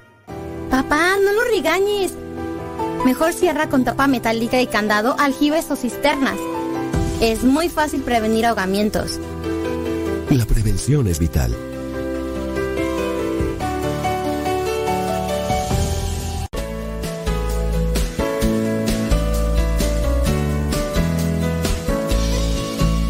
Me han pedido algo que por primera vez alguien me pide y me pareció una pregunta sencilla pero a la vez fascinante desde el punto de vista espiritual porque la pregunta o la petición es hacer una oración a partir del versículo 42 del segundo capítulo de los Hechos de los Apóstoles. Hechos 2.42. Es un versículo que pertenece a la perícopa que habla de la primera comunidad cristiana y que dice lo siguiente, se mantenían constantes en la enseñanza de los apóstoles, en la comunión, en la fracción del pan y en las oraciones. Personalmente me parece que es un ejercicio de espiritualidad magnífico tomar un versículo de la Santa Biblia, interiorizarlo y hacer con él una oración. Tomar la misma palabra de Dios para hablarle a Dios. Y para ello primero tenemos que apropiarnos de esa palabra de Dios que Dios nos comunica para que sea nuestra. Hubo un buen tiempo en que, porque así lo permitía nuestro horario, mi mejor amigo y yo, un sacerdote redentorista él, nos conectábamos por internet los sábados por la madrugada, hacíamos una videoconferencia y pasábamos una o dos horas haciendo juntos un ejercicio de oración y de meditación de la Santa Biblia. Y precisamente la manera como terminábamos era haciendo una oración a partir de un versículo que cada quien hubiera tomado de la lectura del Evangelio, que cada quien lo hubiera interiorizado y después a partir de esas palabras cada uno componía una oración y después la compartíamos en voz alta. De manera que esta petición me trae ese grato recuerdo y por supuesto que con mucho gusto. Te lo repito, dice, se mantenían constantes en la enseñanza de los apóstoles, en la comunión, en la fracción del pan y en las oraciones. Y esto, como te decía, corresponde a la descripción de la primera comunidad cristiana que hace Lucas en sus hechos de los apóstoles. ¿Qué identificamos en este versículo? Primeramente, que se refiere a una característica de los primeros cristianos. Tenemos ahí ya una idea. Hay un hilo conductor, la constancia. La constancia en cuatro aspectos fundamentales. Constancia en la enseñanza de los apóstoles, constancia en la comunión, constancia en la fracción del pan y constancia en las oraciones. Si vamos pues a hacer una oración a partir de este versículo, debemos considerar todas estas ideas, debemos pedir a Dios que nos conceda esa constancia que nos ayude a permanecer constantes en la enseñanza de los apóstoles, es decir, que nos ayude a permanecer constantes en nuestro credo, que a pesar de lo que los demás digan, nosotros seamos constantes en afirmar, creo, creo en Dios, Padre, Hijo, Espíritu Santo, creo en la Iglesia, el perdón de los pecados, la resurrección de los muertos, la vida eterna. Pedirle a Dios ser constantes en la comunión, Comunión, por supuesto, con Cristo, que no nos apartemos de esa comunión con Cristo y, por supuesto, que no nos apartemos de la comunión con la iglesia, porque la iglesia es el cuerpo místico de Cristo. Hay que pedirle a Dios que seamos constantes en la fracción del pan. Y para poder ser constante en mi participación plena de la Santa Misa, pudiendo comulgar, pudiendo participar de esta fracción del pan, ¿en qué tengo que ser constante también? Se me ocurre, pues por supuesto, en el sacramento de la reconciliación. Y finalmente, hay que pedirle a Dios ser constante en las oraciones. Que no dejemos de orar y que nos conceda la gracia de permanecer constantes en esta oración. pues con todo esto en mente, lo que hay que hacer antes que otra cosa es pedirle al Espíritu Santo que nos ilumine. Para orar, primero debemos pedir a Dios que envíe su Espíritu y que nos ilumine.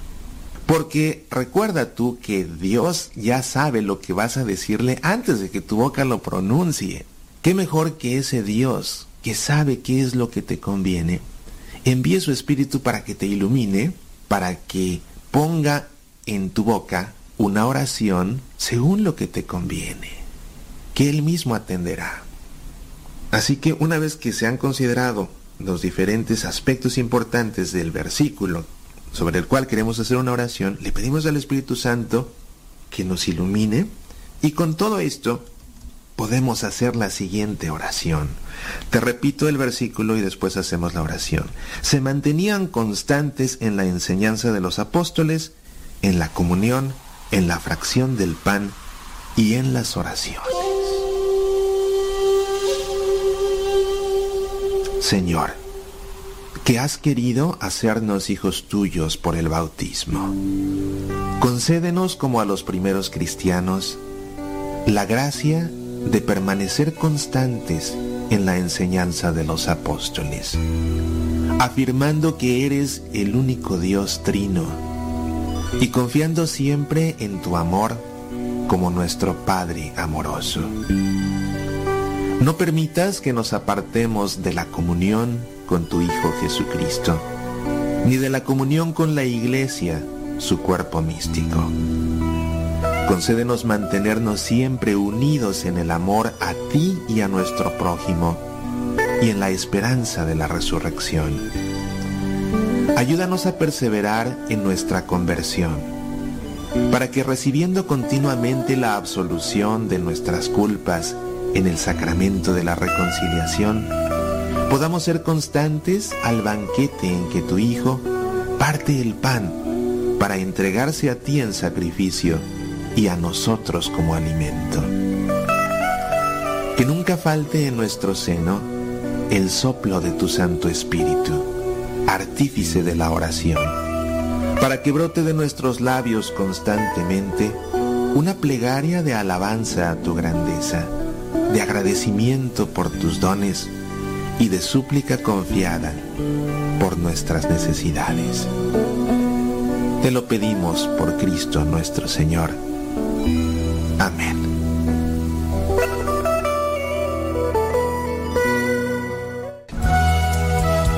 Soy Mauricio Pérez. Estas son Semillas para la Vida.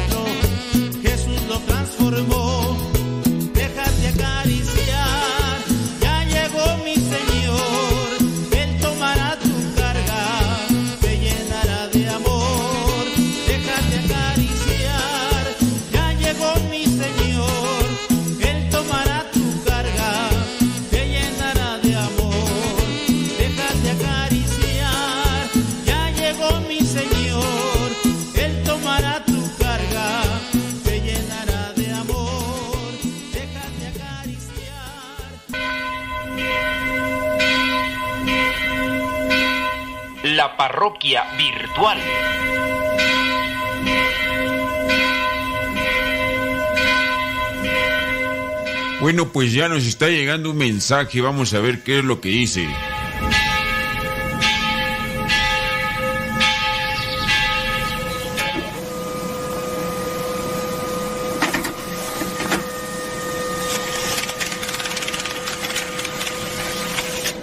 Bueno, pues esta pregunta que nos llega dice lo siguiente, ¿cuál es la definición desde el punto de vista cristiano del alma y del espíritu? ¿Cuál es la diferencia entre ambos? Estoy tomando un curso de Biblia en mi parroquia y pues necesito más información. De antemano, muchas gracias. Esta es una pregunta que hacen constantemente porque quieren conocer la diferencia entre alma y espíritu. El alma para San Agustín. El alma, dice San Agustín, está compuesta de tres elementos. La conciencia, que es el asiento de nuestra vida emocional. Luego tenemos el intelecto, eh, que es todo el conocimiento que poseemos. Y la voluntad, es decir, tenemos el poder para decidir por nosotros mismos. Para San Agustín entonces es la conciencia, el intelecto y la voluntad. Es lo que compone el alma. Hablando de lo que es el filósofo Aristóteles, habla de que hay tres tipos de alma. Alma vegetal, alma animal y alma espiritual. Las plantas tienen vida por el alma vegetal. Los animales tienen vida por el alma animal. Y hablando del ser humano, tiene un alma espiritual. Y aquí, hablando del alma espiritual, viene a ser agregado con un toque divino, porque el alma espiritual viene a respaldar o agregar estos elementos que también eh, se mencionaron con San Agustín. La conciencia, los seres humanos tenemos conciencia, tenemos intelecto y tenemos voluntad, algo que no tienen ni los animales ni tienen las plantas. Los animales podrán tener cierto tipo de memoria, pero no tienen esa conciencia, hacer o no hacer. Ellos mismos podrán entonces realizar cosas, acciones, mm, no sé, procreación entre miembros de la propia familia. Pero hablando del ser humano, se supone tiene una conciencia, tiene intelecto y tiene voluntad.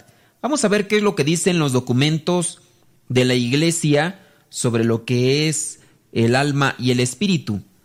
Vamos a ver lo que dice Gaudium et Spes en el número 14. Dice, en la unidad de cuerpo y alma, el hombre, por su misma condición corporal, es una síntesis del universo material, el cual alcanza por medio del hombre su más alta cima, y alza la voz para la libre alabanza del Creador. No debe, por tanto, despreciar la vida corporal, sino que, por el contrario, debe tener por bueno y honrar a su propio cuerpo como criatura de Dios que ha de resucitar en el último día. Vamos a ver lo que dice el Catecismo de la Iglesia Católica sobre el alma espiritual en su número 364. Dice, el cuerpo del hombre participa de la dignidad de la imagen de Dios. Es cuerpo humano precisamente porque está animado por el alma espiritual.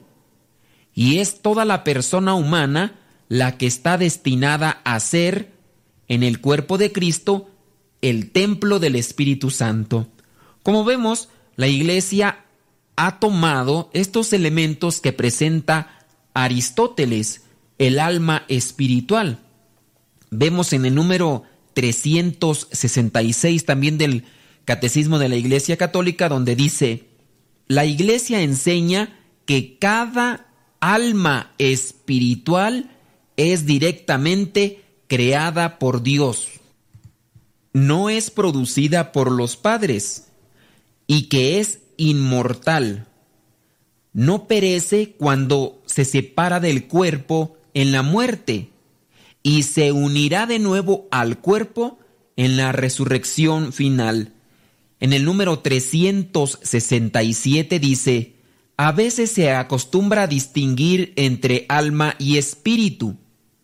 Así San Pablo ruega para que nuestro ser entero, el espíritu, el alma y el cuerpo, sea conservado sin mancha hasta la venida del Señor. La Iglesia enseña que esta distinción no introduce una dualidad en el alma.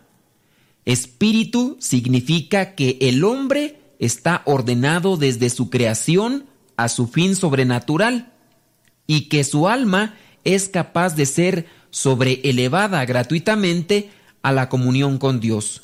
Como vemos entonces, la distinción de alma y espíritu. Podemos distinguir alma animal, lo que le da vida a los animales, alma vegetal, lo que le da vida a las plantas, a los vegetales, y el alma espiritual.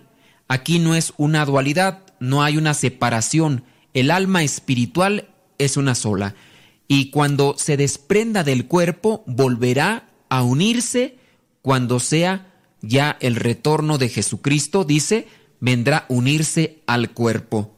Esta es la distinción que presenta la Iglesia sobre alma y espíritu. La parroquia virtual.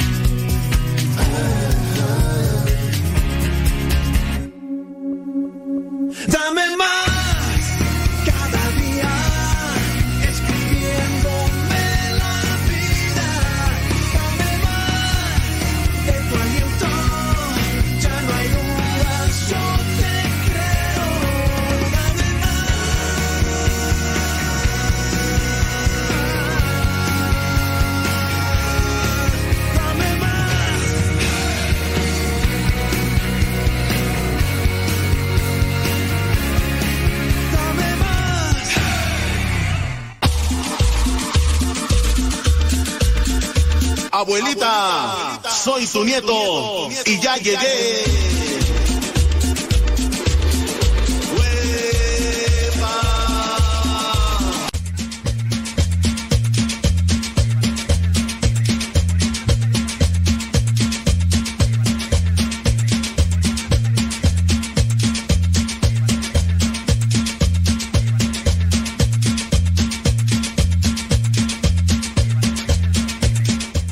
Sobres, sobres, sobres, sobres, sobres, sobres, sobres, sobres, sobres. 48 minutos después de la hora. A tiempo con el tiempo. Para que lleguen a tiempo. Gracias. Gracias. Gracias a la vida que me ha dado tanto. Déjame ver. Este nuevo beat.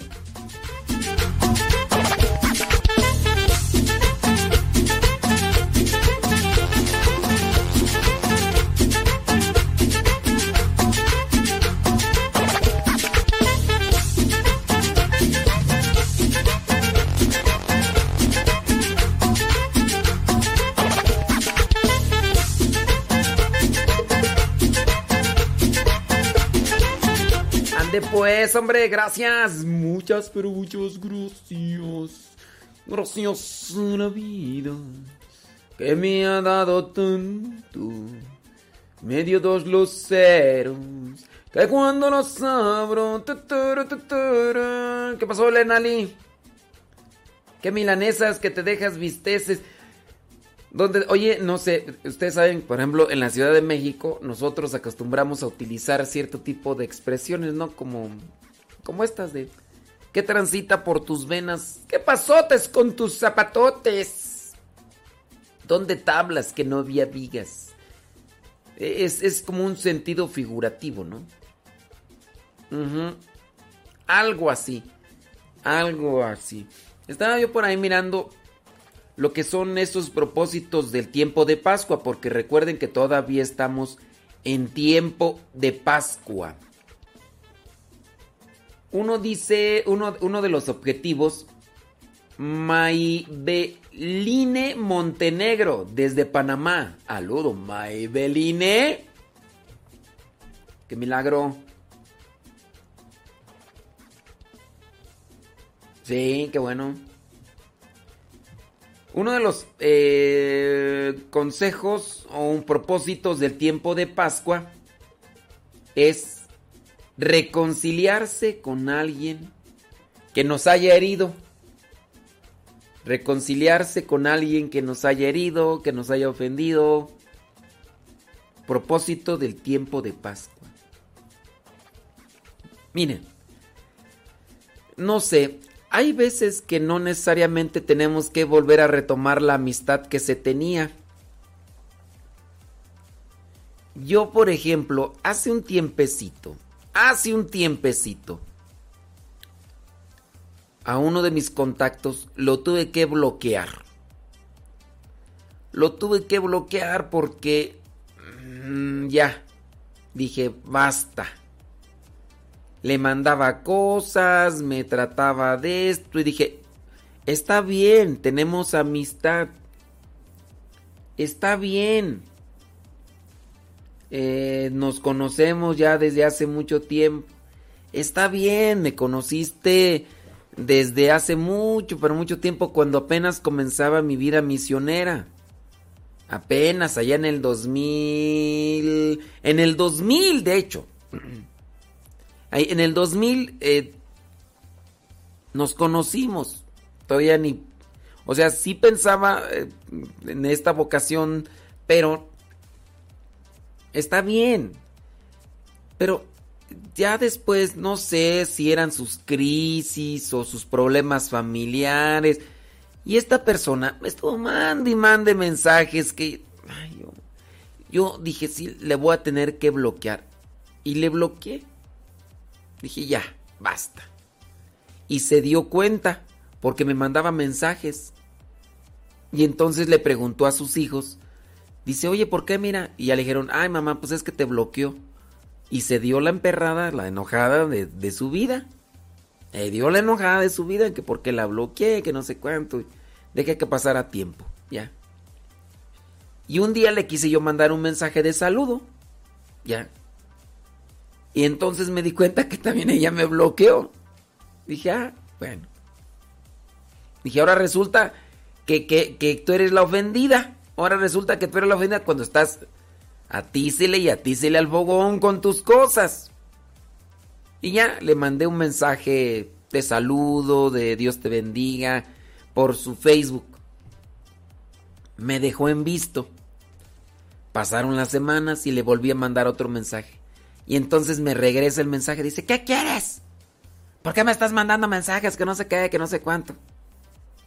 Le dije, solamente te estoy saludando. Sí, pero que no sé qué, que no sé cuánto. Le dije, Dios te bendiga. Digo, no tiene uno por qué retomar situaciones de vida o de amistad que uno tenía antes cuando la persona del otro lado no...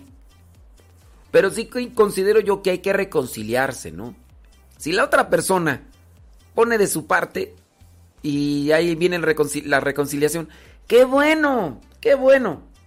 Si la otra persona no pone nada de su parte, tú por lo menos hiciste el intento y el propósito. Ahora resulta que yo de verdad no, no es que le haya mandado decir cosas así, incluso hasta altisonantes, o yo no soy de utilizar palabras así altisonantes ni nada, ¿no? ¿Por qué?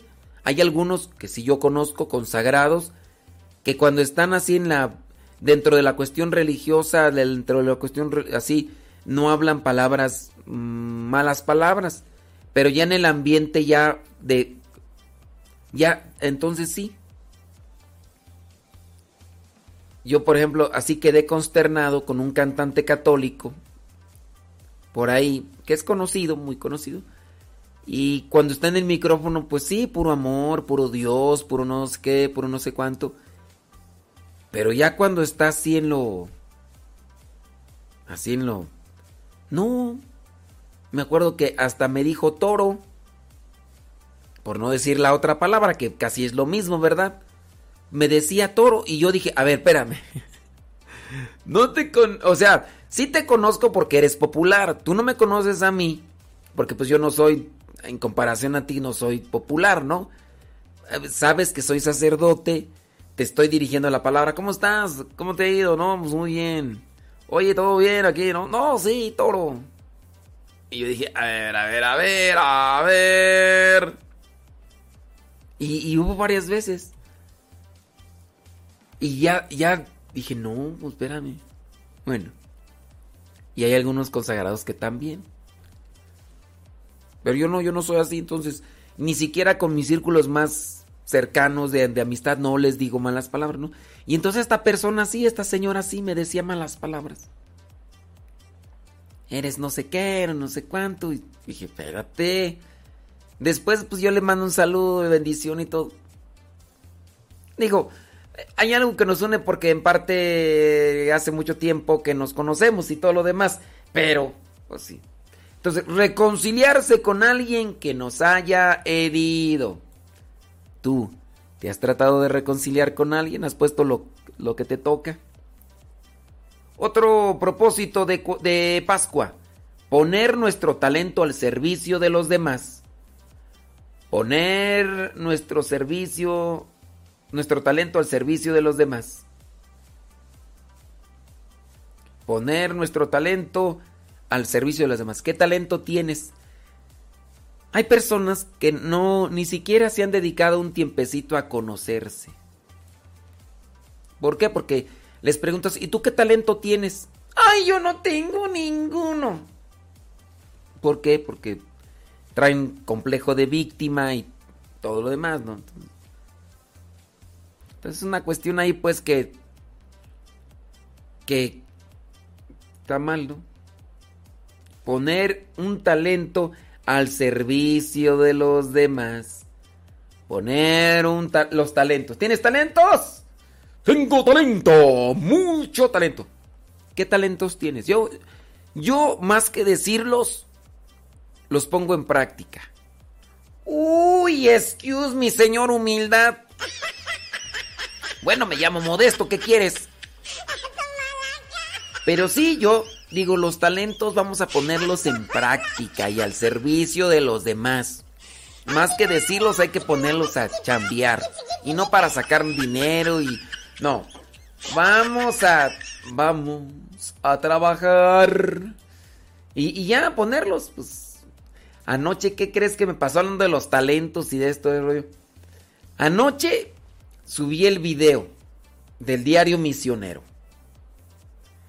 Y entonces se quedó ahí subiendo. Dije, pues faltan como 15 minutos. Dije, voy a ver si en este rato me duermo. Y si, si no me duermo, ya veo a ver si ya se subió y lo comparto en las redes sociales, ¿no? Y no, pues me dormí, ¿no? Ya eran como las... ¿Qué eran tú las? Eh...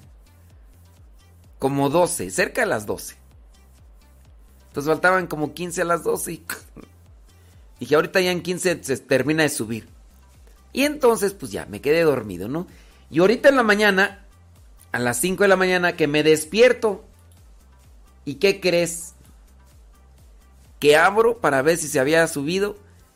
Y sí se había subido, pero estaba en modo candado. Es decir, que solamente yo lo podía mirar. Dije, ay, Dios mío santo. Ni modo. Ni modo. desde la profundidad donde me encuentro.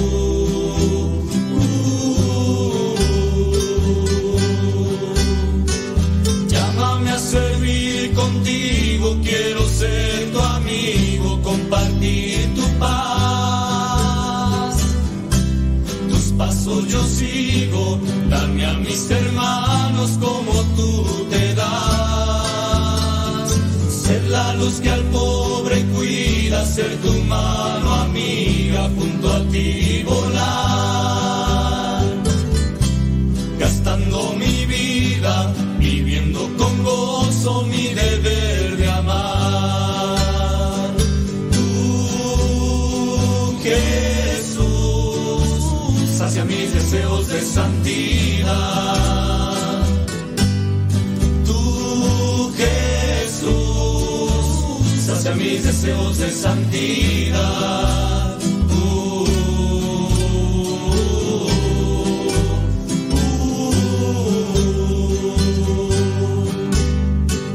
Toma mis deseos de joven a los que no comen, repartir tu pan. Para que no roben todos esos niños que ni amor les dan. Sabes bien lo que yo siento, quiero ser aliento de tu libertad corazón sediento que quiere saciarse de tu santidad.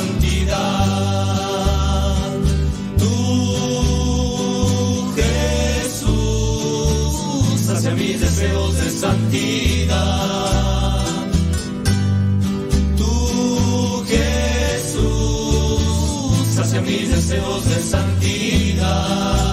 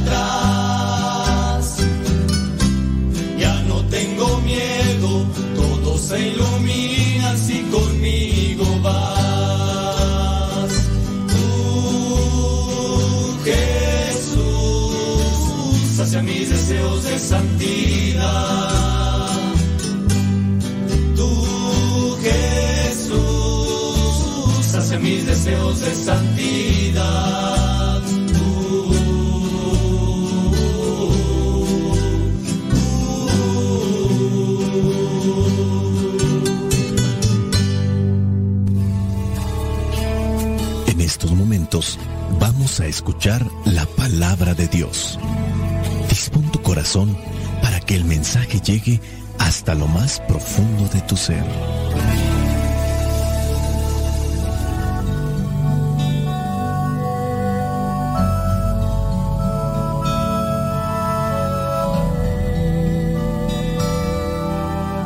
El Evangelio que la iglesia nos presenta para el día de hoy corresponde a Juan, capítulo 10, versículos del 1 al 10.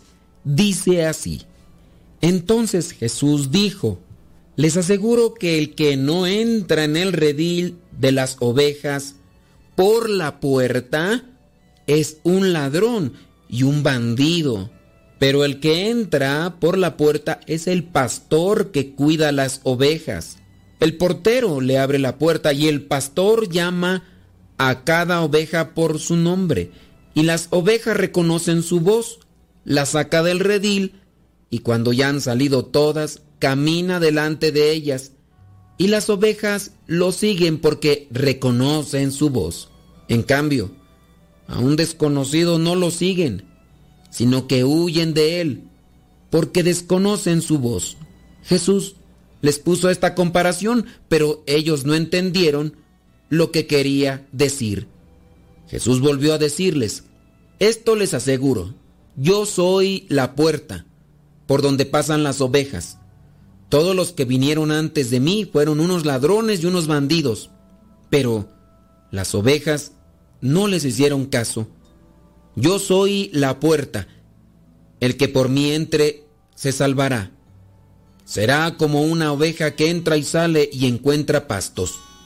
El ladrón viene solamente para robar, matar y destruir. Pero yo he venido para que tengan vida y para que la tengan en abundancia. Palabra de Dios. Te alabamos, Señor. Señor Jesucristo nuestro divino Salvador. Gracias te damos por tu infinito amor. Escuchamos en la palabra, te recibimos y adoramos en la Eucaristía, te servimos en los hermanos.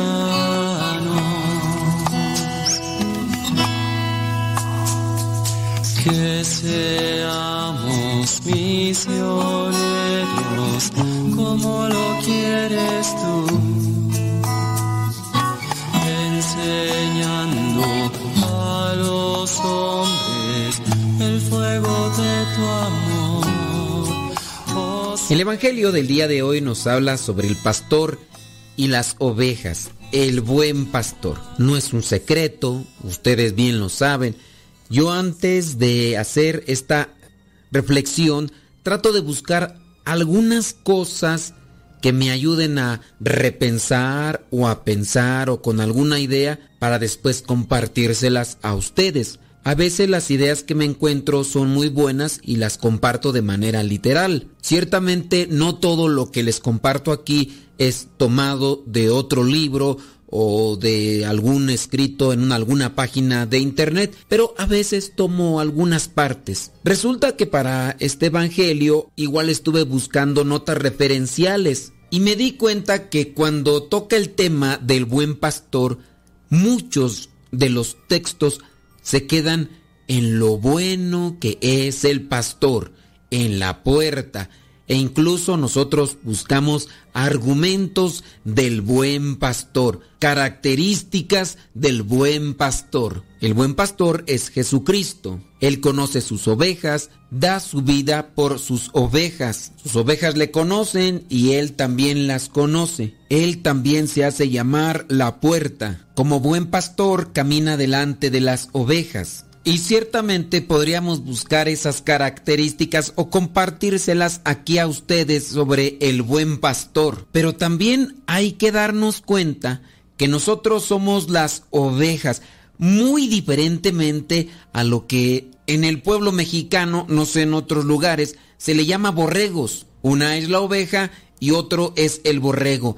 En México se le llama borregos a los que se dedican a seguir a otros sin preguntar. Es una característica negativa. Se les dice borregos a aquellos que escuchan, por ejemplo, a un político que tiene muy buen discurso, que convence, que tiene una labia, pero que es demagogo. El demagogo dice muchas cosas, promete muchas cosas, pero a la mera hora no cumple. Y en México se le llama borregos a aquellos que se creen todo lo que dicen los políticos, aquellos que de algún modo se han convencido de las mentiras y las creen. Deja tú que las crean. El borrego viene a ser incluso aquel que defiende aquel político que miente, aquel político que está cortado con la misma tijera. Antes estaba en otro partido político, se cambió porque esas son sus aguas. Ahora que se cambió de partido político, Dice que será honesto y que ahora sí trabajará. Pero la honestidad no viene de ponerse una túnica, ponerse una medalla o una cadenita o de cambiarse a otro partido político. La honestidad, la sinceridad, la justicia se da dentro del corazón. Y hay algunos dentro de la política que son como borregos y eso no lo entienden. Los lobos aquí podrían ser estos políticos que se disfrazan de personas morales, rectas, justas, generosas, pero que al final de cuenta estará haciendo negocio dentro de su familia, colocando amigos y compañeros para después desviar recursos. La política en México y en otros países está sumamente corrompida. La corrupción ha llegado incluso hasta grupos de la iglesia, porque la corrupción es como un veneno sigiloso que comienza a esparcir y intoxicar. Y ya cuando empieza a haber dinero, cuando empiezan a haber puestos de poder para controlar a las masas y aprovecharse de bienes materiales, no hombre, salen falsos pastores de donde quiera. Y muy posiblemente alguien me va a decir, oye, pero ya te estás desviando, no estás hablando del Evangelio, ya estás hablando de política y otras cosas más. La nota referencial a la política también se da dentro de la religión. En la religión de repente se meten grupos, personas que buscan lo económico, lo material, comienzan a vender castillos de esperanza e incluso presentan a un Dios totalmente distanciado de lo que nos presenta nuestro Señor Jesucristo. Se presenta a un Dios mágico, a un Dios ilusionista, a un Dios trueque, y a eso también hay que tener mucho cuidado. Los falsos pastores andan por un lado y por el otro porque también hay personas que por el bien económico material te van a querer vender incluso productos mágicos bandas reductoras que con solamente ponerlas vas a quedar con un estómago de lavadero y deja de eso, sin dejar de comer lo que a ti te gusta. Esa comida grasosa, atascada de triglicéridos, esas harinas y esos azúcares que tonto te encantan. Pero como ya traes tu faja reductora, tu gel reductor, tu pastilla mágica y deja de preocuparte de que si agarras cuerpo no tú vas a adelgazar y atáscate ahora que hay lodo. Y abran la que lleva lumbre, no los vayas a salpicar. Mucha gente se cree sobre estos productos mágicos se cree de aquellos políticos que dicen que van a cambiar el mundo, que van a traer la justicia, que van a ayudar al pueblo oprimido. Y ahí andamos como borregos, no como ovejas. Al principio decía que muchos de los escritos y audios que están referenciados a esta lectura del buen pastor se enfocan al buen pastor, las características del buen pastor. Algo así también pasa con el Domingo del Señor de la Misericordia. Se habla mucho de la divina misericordia, pero no nos enfocamos en nosotros, o por lo menos no lo hacemos mucho. Por ejemplo, en el Domingo de la Divina Misericordia, sí, es bueno rescatar la misericordia divina, pero también hay que resaltar lo que viene a ser nuestra responsabilidad, nuestra obligación, nuestra libertad, nuestra voluntad, nuestro criterio para poder definir lo que es bueno para nosotros. Esto aplica el día de hoy para cuando se está tocando este tema del buen pastor, hablar del buen pastor, mencionar características del buen pastor.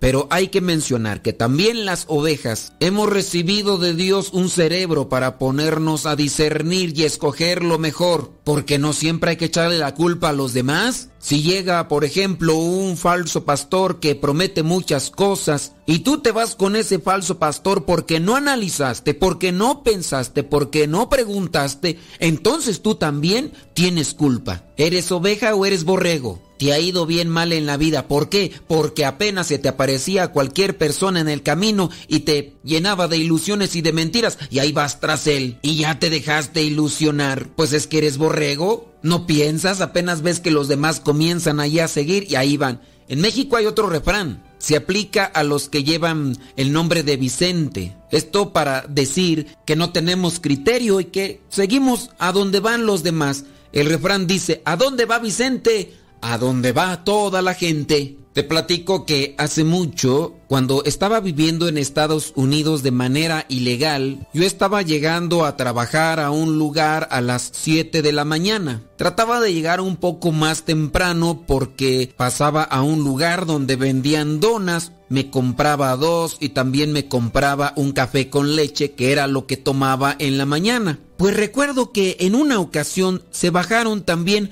unos compañeros de trabajo con los que no nos hablábamos muy bien, pero sí nos saludábamos. Se bajaron dos de ellos y comenzaron a correr apenas se habían bajado del camión. Éramos los únicos que nos habíamos bajado y no habían dicho por qué se habían agarrado a correr. Pues yo también me espanté porque pensé que era la migra que se había asomado por ahí en alguna parte. Llegué yo al final, ellos estaban riendo, ya habían pedido las donas y yo también pedí las mías. Después ya nos fuimos de ese lugar juntos hacia donde estaba la fábrica y le pregunté a uno de ellos, oye, ¿y por qué corriste? Dice, pues no más. Y le pregunté al otro, ¿y tú por qué corriste? Dice, pues por el otro, para no quedarme atrás. ¿Y yo por qué corrí? Pues por sonso. Me espanté, corrieron ellos y yo también corrí. A veces nos dejamos llevar así. No tenemos criterio, no tenemos un razonamiento. La palabra de Dios también nos invita a tener criterio, a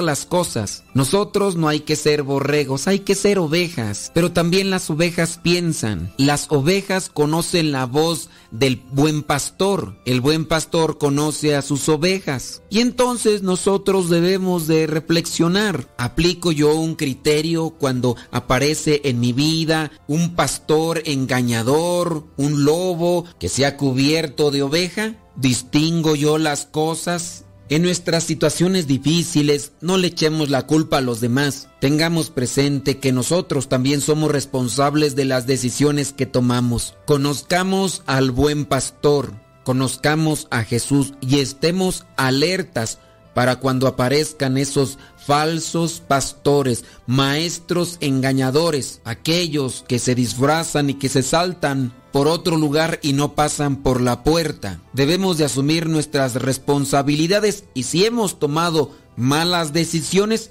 asumamos las consecuencias. Mientras tengamos vida tenemos todavía tiempo para corregirnos. Soy el Padre Modesto Lule de los misioneros servidores de la palabra. La bendición de Dios Todopoderoso, Padre, Hijo y Espíritu Santo, descienda sobre cada uno de ustedes y les acompañe siempre. Vayamos a vivir la palabra. Lámpara tu palabra para mis pasos, luz en mi sendero. Lámpara tu palabra para mis pasos, luz en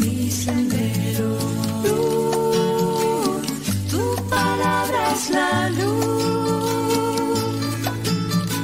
Luz, tu palabra es la luz.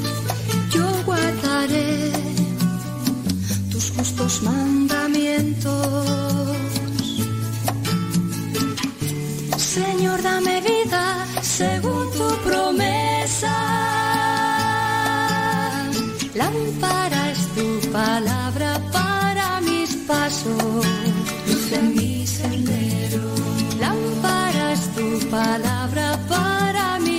paso, sobre mi sendero.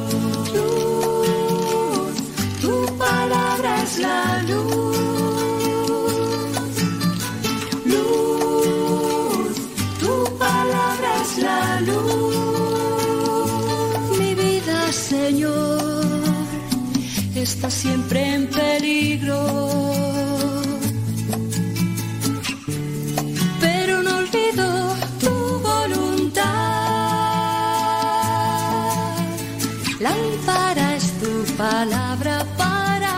paso, luz en mi sendero.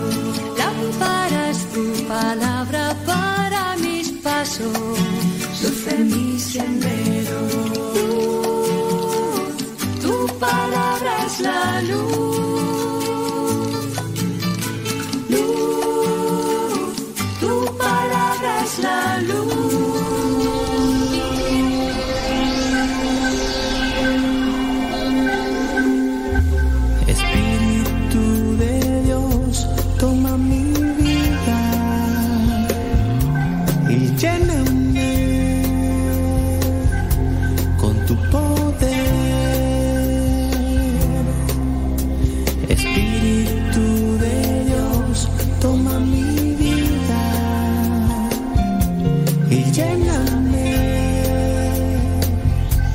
con tu poder.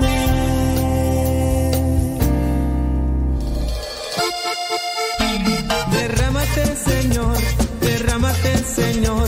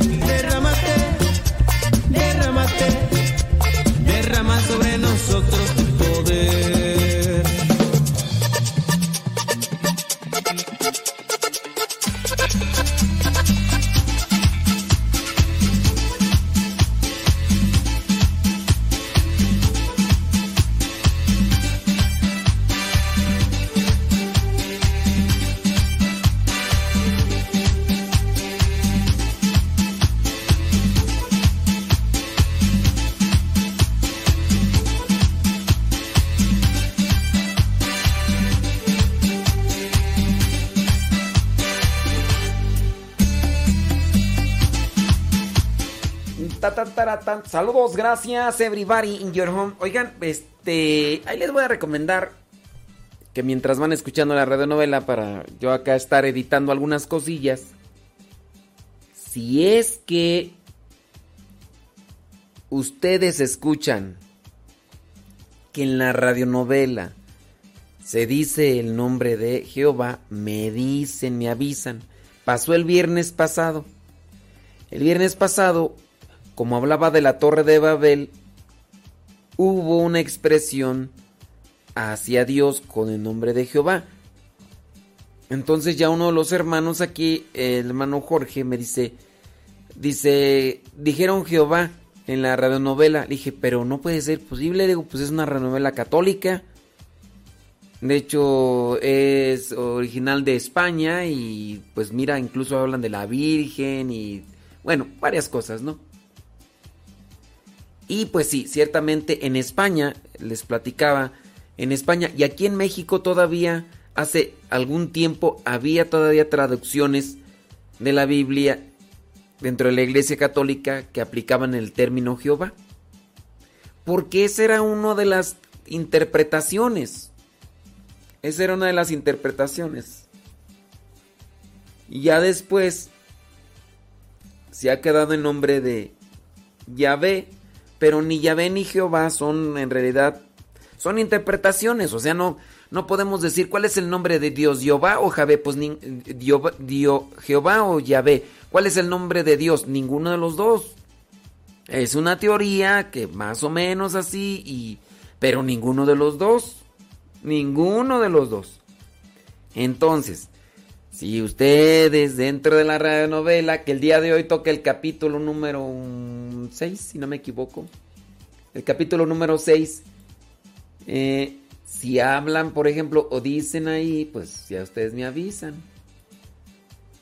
Si dicen, es, es que a veces yo sí le estoy escuchando y todo porque tengo que, como son grabaciones muy antiguas, tengo que purificarlas tengo que editarlas, subir, bajar, bajar, subir, bajar, subir. Entonces, algo así como con aquella otra radionovela mexicana que hablaba sobre algunos pasajes con los actores de aquellos tiempos de cuando se grabó Calimán y todo el rollo.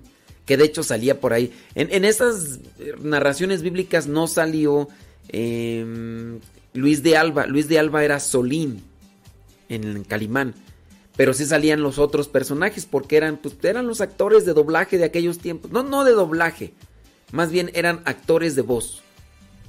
Actores de voz de aquel tiempo y pues así habían de... Eh, habían de los que hablaban de... Chucho el Roto, Porfirio Cadena, este, y otras más por ahí. Y que también está la de María Magdalena, pues que en fin, que no pudimos conseguir porque dijeron que no la, no la encontraron. Sí, sí, sí. Bueno, déjame ver por acá, comentarios, quejas, sugerencias, reclamos, peticiones, lo que sea. Dice, sí lo escuché la vez pasada. ¿Y por qué no me dijeron? ¿Y por qué no me dijeron? Díganme. Saludos hasta Tarímbaro, Michoacán. Oye, ¿sabes? Ya la última, no recuerdo cuándo fue la última vez que fui a, seminario, ahí en Tarímbaro, Michoacán. Pero ya no me gustó. No, ya no me gustó. Antes me gustaba el seminario allá. Bueno, el seminario no ha cambiado, pero lo que está a su alrededor. Pero cuando yo estaba estudiando la filosofía allá en Morelia, el seminario todavía estaba así como en una zona rural. Estaba, o sea, era, rancho, era rancho. Y ya la última vez que fui, que no recuerdo en qué, cuál fue cuando fui a, Morelia. No me acuerdo. Y creo que fue una cuestión así de entrada por salida. O sea, fue algo rapidito, no, no recuerdo. ¿En qué fue tú? Y ya tiene rato, ya tiene rato que fui. No recuerdo en qué... O, ah, sí, ya me acordé. fue hace como 3, 4 años o 5 años, algo así. 4 años. Que me invitaron a una velada. no, no es cierto, una tardeada. Hicieron una tardeada, invitaron a Zenet, a Zenet González, invitaron a un sacerdote. Y me invitaron también ahí de relleno. Pues dijeron, pues de algo a nada, pues inviten al Padre Modesto, ¿no? Entonces invitaron al Padre Modesto. Y fui a dar una plática, solamente una plática a la tardeada. Y entonces, creo que antes había ido con lo de alfareros, pero creo que con lo de alfareros nada más eh, llegamos directo al, al lugar donde iba a ser el evento. Algo así. Pero en esa ocasión sí fue lo de la tardeada y ya no me gustó ahí lo de Tarímbaro, Michoacán. Ya no me gustó. ¿Sabes por qué? Es que ya se está urbanizando todo. Allá alrededor hay muchas unidades habitacionales, comercios. No, ya. En un rato más, mira, eso ya va a estar ahí todo poblado ahí. Centros comerciales, cines y... ¿Por qué? No, cuando estábamos estudiando ahí la filosofía, el rancho, que me iba a visitar a los ranchitos, ahí Cuitzillo, Cuitzillo el Grande, Cuitzillo el Chico, La Palma, San Pedro.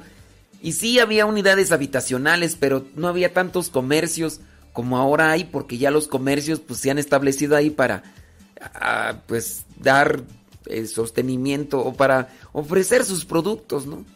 Y sí, yo en aquellos tiempos me tocaba atender esas comunidades, iba ahí a la unidad habitacional El Trébol, iba hay una que se llamaba Monarcas, eh, andaba en las casas, en las casitas ahí de las personas, eh, visitando ahí a los de Cuitzillo Grandes, Cuitzillo Chico, ahí en La Palma me ponía a coser las cortinas para la capilla ahí de la, de la, pues la capilla para la fiesta patronal, cosas así, no, ya, te digo que hace como 3, 4 años que fui, que me invitaron a esa tardeada, ay no, ya, ya encontré todo bien urbanizado, y dije, ay no, yo... no, no sé, pues yo me quedé pues con la imagen del ranch. Y sí, ¿quién fue la que la que vino por acá? Tú hace poquito alguien vino por acá y dice que le gustaba aquí, que porque aquí era como un rancho grande.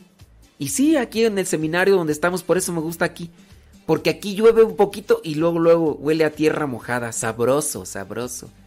Y todavía no se escucha tanto carro pasar, a pesar de que por aquí cerca está el aeropuerto y todo, pero no es así como que, no, todavía aquí salgo y aquí a un lado, por aquí hay incluso muchos sembradíos de, de alcachofa. Aquí alrededor hay árboles y todo. Oh, una cosa chulada, maíz prieto, pues, hombre. Es que uno que es rancho. Pues sí, pero... Ay, qué cosas, ¿no? Pero así pasa cuando sucede. Dice, esperemos que muy pronto nos visite a, a su humilde rancho. Pues voy a ir, no sé. Eh, ahí a, a mi rancho, allá en Guanajuato. ¿eh? Allá Morelia, quién sabe. ¿A quién sabe? ¿Quién sabe? Sí, sí. Dice, fue en un retiro de reconciliación y hace como cinco años, dice que Ferni, con el padre Miguelito. Pues no sé con qué padre. No sé. Pero me dio gusto, ¿sabes qué? Me dio gusto que al final de- del tema se me acercaron unos matrimonios. Unos matrimonios que ya estaban, pues todavía estaban en el grupo. Y me acuerdo que ese grupo de matrimonios, como yo estaba visitando para pues dar cursos bíblicos ahí en La Palma, entonces ese grupo de matrimonios se quedó organizado porque les dimos pláticas. No recuerdo, creo que era para lo de sus niños de confirmación, se iban a confirmar los niños. Entonces les dijimos, ¿saben qué? A los papás les vamos a dar pláticas. Así que, ahora, atórenle. Les dimos las pláticas y después de las pláticas que, decidieron, me acuerdo yo, que decidieron armar un grupo. Dijeron, pues ya vamos a quedarnos como grupo, porque se encontraron bien, o sea, se, ensamblaron bien todos los matrimonios. Dijeron, pues ya, mejor que se quede como un grupo de matrimonios. Y dijeron todos, sí. Es que mira, la dinámica era así. Nosotros íbamos y les dábamos una plática para lo que era, pues papás y padrinos, ¿no? Pero no fue una plática. Nosotros, no sé si fue 8 días, 15 días, no recuerdo ya, la verdad, pues hace tantos años. Y yo les decía, ¿saben qué? Vamos a hacer algo diferente. Venimos y les damos la plática. Y después de la plática armamos un pequeño convivio. Tráiganse algo para... Y sabes qué? Llevaban los refrescos. A veces llevaban taquitos. A veces llevaban que los chicharroncitos. Y, cosas así. Y ya ahí pues sacaban y, y convivían. No, pues que ahora que vamos a traer no sé qué, no sé qué. No era la plática todos los días. No era la plática todos los días. No sé si era tres veces a la semana. No, les digo, no recuerdo hace mucho. Y entonces así era. Entonces, para que no se aburrieran con Miguel, o sea, con Miguelito, yo les decía, ¿saben qué? Voy a venir yo, va a venir el otro hermano, el otro hermano. Y, y así era el asunto.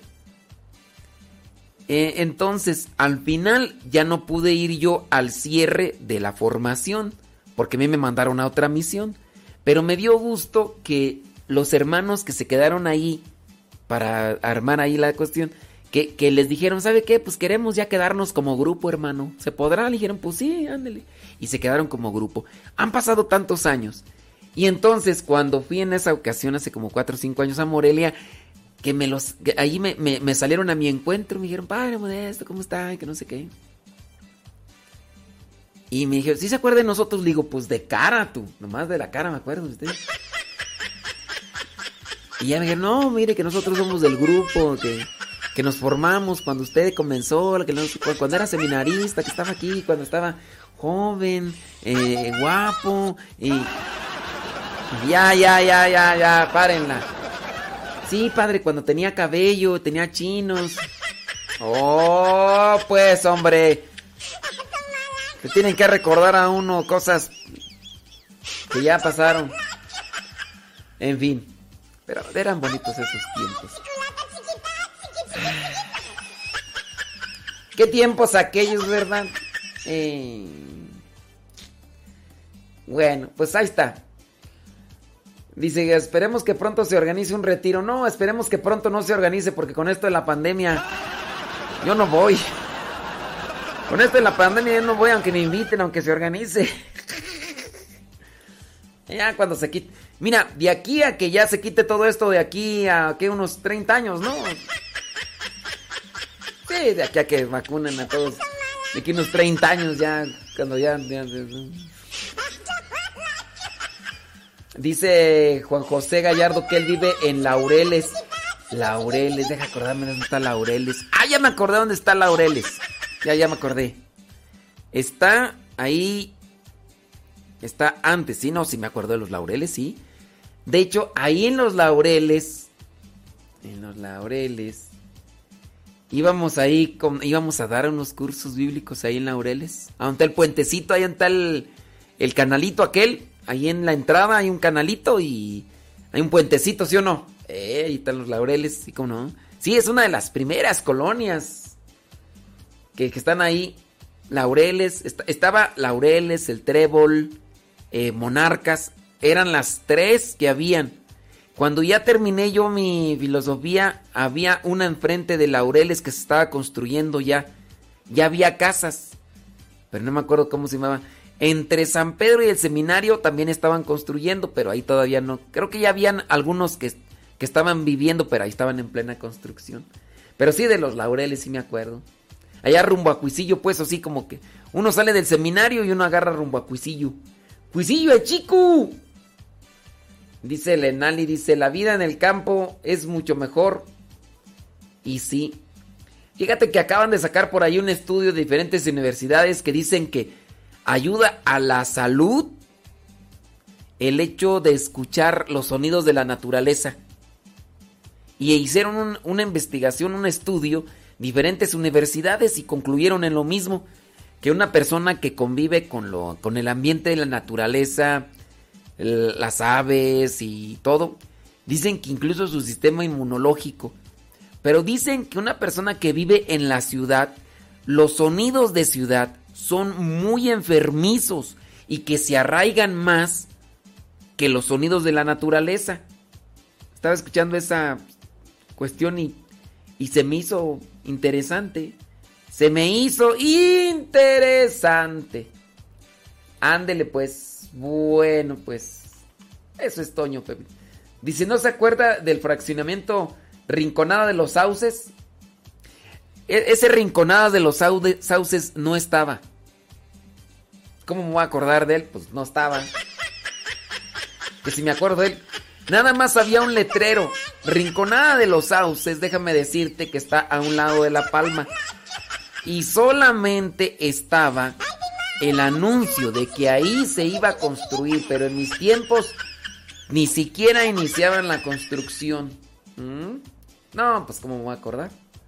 No, te digo que ahorita ya... ¿Qué, co- qué cosas, no? Ay, Dios mío. Eh, dice... mm, dice, aquí a Juárez ya vino usted, padre. Pero ya no tuve el gusto de verlo. Sí, yo fui allá a Ciudad Juárez, Chihuahua. Sí, sí, sí. No, qué tiempos aquellos. Me llevaron allá los burritos Don Chepe. ¡Ay, mira pues, hombre! ¡Ah, tan sabrosos ahí! Sí, sí, sí.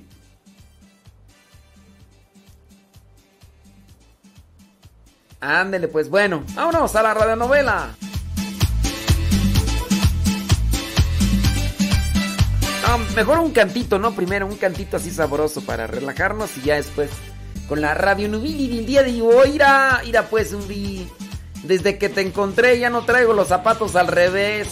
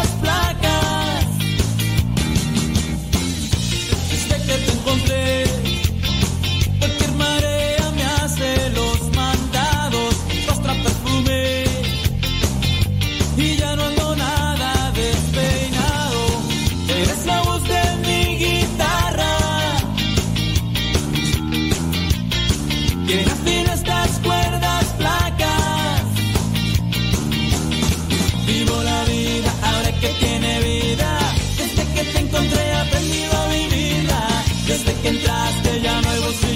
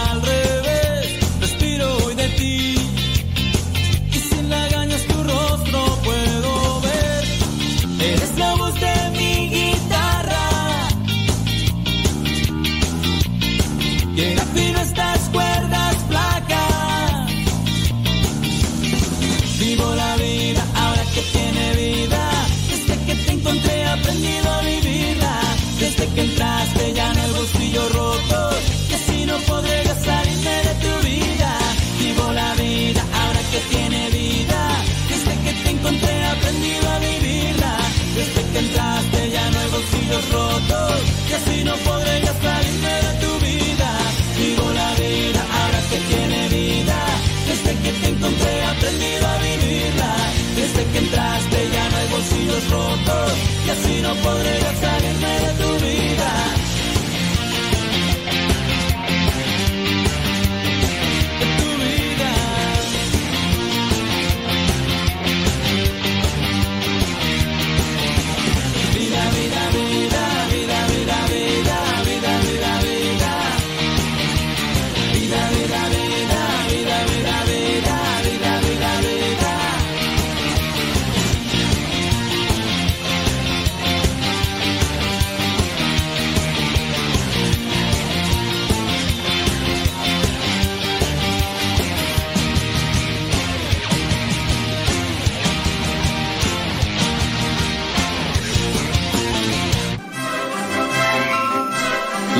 se ha vestido de fiesta para recibir al circo.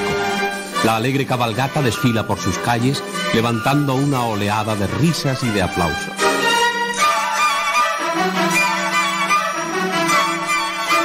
¡Mira! ¡Los payasos!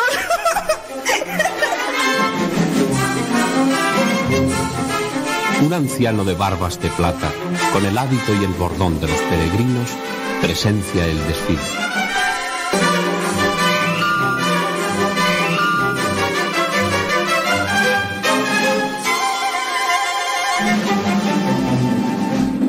La magia y el color del circo han llenado de alegría a todos los niños. No, a todos no. Hay uno sentado a la puerta de su casa que mira cómo se aleja la cabalgata, frunciendo el ceño y mordiéndose los labios para no llorar. El peregrino, con aire preocupado, se acerca a él. ¿Qué haces ahí como un pasmarote? Corre con los demás y sigue a la cabalgata. No voy a ir. Me da igual. Mi padre está enfermo. Tengo que quedarme con él acompañándole. Vaya, eh, sí que es un fastidio. Si alguien quisiera quedarse con él, pero todos van al circo. ¡Qué suerte la mía! No lo estropees, muchacho. Si a tu padre le sucediera algo, no te lo perdonarías después. Dios prueba a los que ama. Si supieras la prueba de amor y de obediencia que le exigió a Abraham. ¿Abraham? ¿Quién era? ¿Ves este libro que llevo debajo de la capa? ¡Qué grande es! Más que por su tamaño, por las verdades que encierra. Ah, ¡Qué estampas más bonitas! ¿Ese es Abraham? Sí, Tiene en la mano un cuchillo. Y va a matar al niño. ¿Por qué? ¿quieres saberlo? Sí, claro. Pues escucha.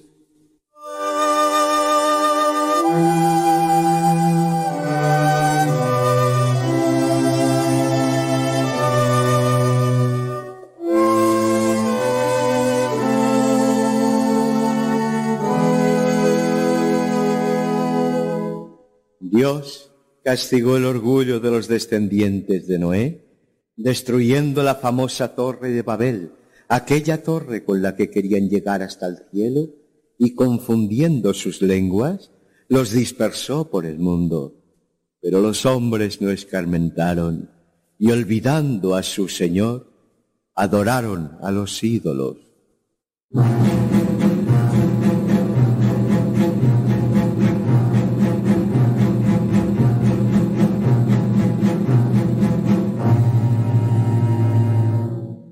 Dios se enojó grandemente, pero en su infinita bondad no los hizo perecer a todos, porque era designio suyo que su Hijo había de venir a morir por los pecados del mundo. Y dijo el Señor, Escogeré a un hombre y le enseñaré a amarme y servirme fielmente. y había un hombre llamado Abraham, cuya esposa se llamaba Sarai. Y el Señor fijó sus ojos en Abraham y le dijo, Deja tu casa y tus amigos, donde se adora a los ídolos, y ve al país que yo te mostraré, porque mi pacto será contigo, y vendrás a ser el padre de muchas naciones. Y Abraham tomó a su esposa Sarai y partió con ella y con sus rebaños de corderos, de vacas y de jumentos hacia el lugar que el Señor le había señalado.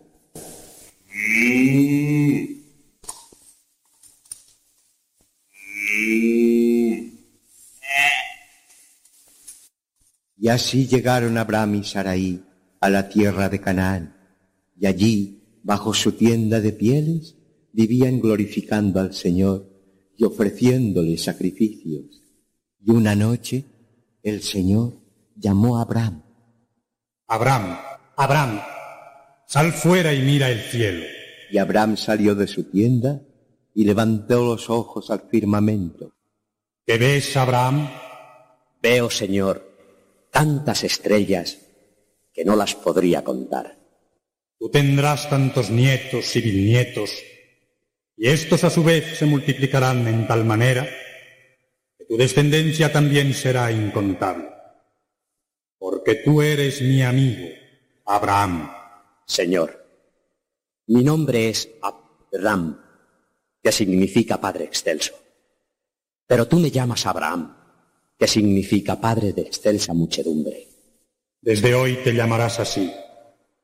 Y tu esposa Saraí se llamará Sara.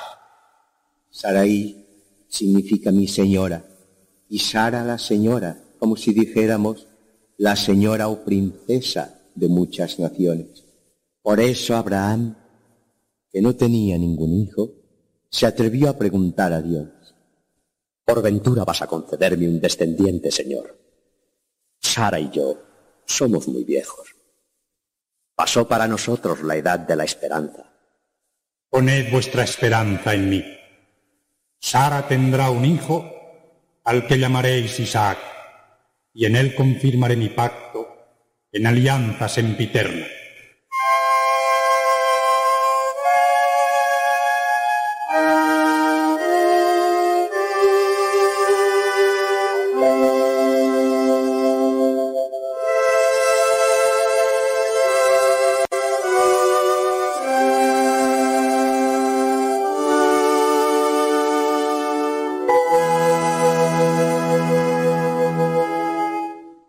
Fueron las palabras del señor Sara.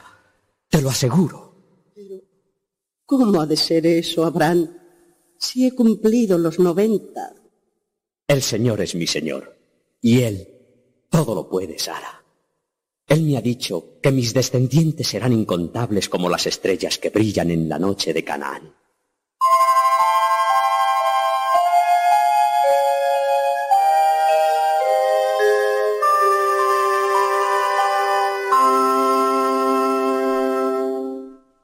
El Señor, como siempre, cumplió su promesa y un año después le nació a Sara un hijo al que llamaron Isaac, que quiere decir risa, alegría, gozo. Y la gozosa madre, inclinada sobre la cuna del pequeño Isaac, le mecía suavemente y le arrullaba cantándole una nana.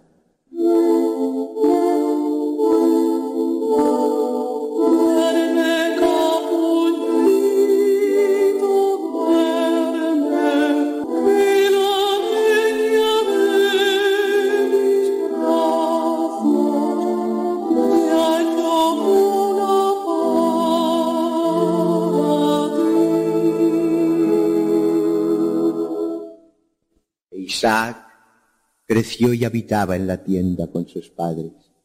Y Dios quiso probar a Abraham para ver si le amaba sobre todas las cosas y era capaz de obedecerle ciegamente. Por eso le llamó y le dijo, Abraham, Abraham. Aquí me tienes, Señor. Levántate, toma a tu hijo Isaac, al que tanto amas, sobre uno de los montes que yo te mostraré, ofrécemelo en holocausto. Ofrecerle a mi hijo, a mi único hijo. Con él desaparecerá lo que más amo sobre la tierra y el continuador de mi linaje, que habría de multiplicarse como las estrellas del cielo. Pero el Señor es mi Señor. Y si Él me exige este sacrificio, solo me toca obedecer. Isaac. Isaac. Me llamabas, padre. Escucha, Isaac. Mañana con el alba vendrás conmigo. Hemos de ofrecer al Señor una víctima en holocausto. Apareja el asno y elige a dos criados que nos acompañen. ¿Qué víctima le ofrecerás? Escogeré el mejor carnero de nuestro rebaño. No, no, El ternero más hermoso dispondré entonces. no, no. ¿Qué víctima será sacrificada entonces? Eh, Dios proveerá, hijo mío.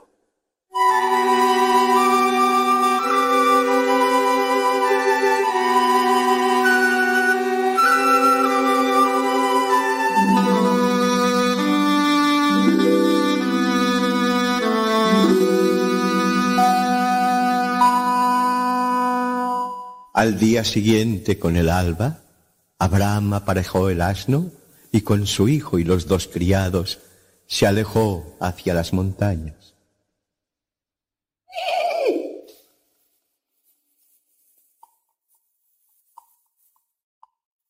En las estribaciones del monte Moriac, donde después fue edificada la ciudad de Jerusalén y estuvo el monte Calvario, Abraham se detuvo y dio orden a los criados de cortar la leña para el holocausto. Ya es suficiente. No cortéis más. Isaac, carga tú con la leña para el sacrificio. Yo llevaré el cuchillo y yo la antorcha encendida con el fuego. No. Vosotros permaneced aquí, con el asno. Dadme el cuchillo y la antorcha, que mi hijo y yo subiremos a la cima del monte a cumplir los designios del Señor. Vamos, Isaac. Te pesan mucho esos maderos. Sí, pesan, pero más pesa en mí la voluntad de Dios. Vamos, Padre, sube delante, que yo te, te seguiré. Aquellos maderos, cargados sobre su espalda, convertían a Isaac en viva imagen de Jesucristo, ascendiendo por el Gólgota con el leño de la cruz. Descansemos unos instantes aquí, hijo mío. Padre, ¿qué quieres, hijo? Veo el fuego y la leña, pero la víctima del holocausto, ¿dónde está? Dios proveerá, hijo mío. Sigamos nuestro camino. Y más arriba volvieron a detenerse. Padre, dime, hijo mío. En tus manos arde el fuego y reluce el cuchillo de los sacrificios. Pero la víctima, ¿dónde está? No preguntes más. Dios proveerá.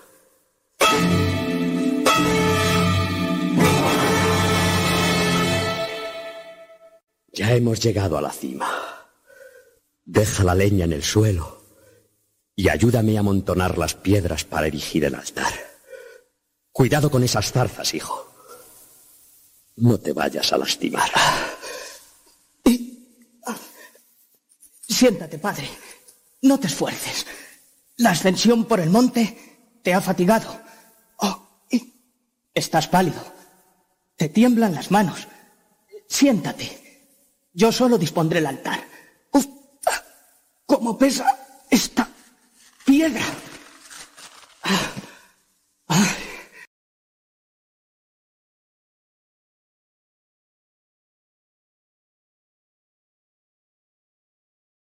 Bendito sea el Señor, que te ha salvado de la muerte y a mí del dolor de perderte, hijo mío. Y ofrendaron el carnero en holocausto, mientras del cielo descendía la bendición del Señor.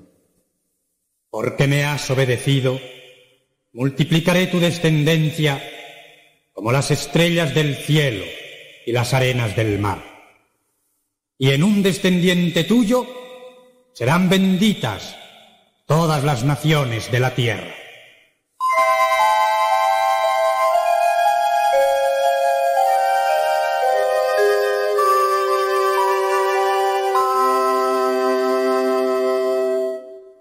Este descendiente fue Jesucristo, que se hizo hombre para redimirnos, según le había anunciado el Padre a su siervo Abraham.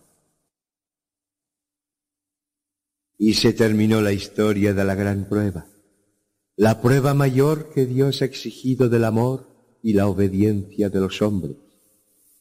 Puedes comparar el sacrificio de Abraham renunciando a su hijo por complacer a Dios con el que tú vas a hacer por tu padre, quedándote una tarde sin ir al circo. No es nada, lo reconozco. No iré. Me sacrificaré. Mm. Me voy con mi padre a acompañarle por si necesita algo. Adiós. Oye, muchacho, ven acá. Dígame. El sacrificio está hecho. Te has portado como un hombre. Pero también yo quiero premiarte como el Señor premió a Abraham. A él le dio un carnero, ¿verdad? Pues yo a ti este papelito. Toma. ¿Sabes lo que es? Una entrada para el circo. Ve en mi lugar, que yo me quedaré en el tuyo acompañando a tu padre y contándole lo bueno que ha sido para él. ¿De veras? Muchas gracias. Muchas Y gracias. corre, corre, que la función va a empezar y no vas a llegar a tiempo.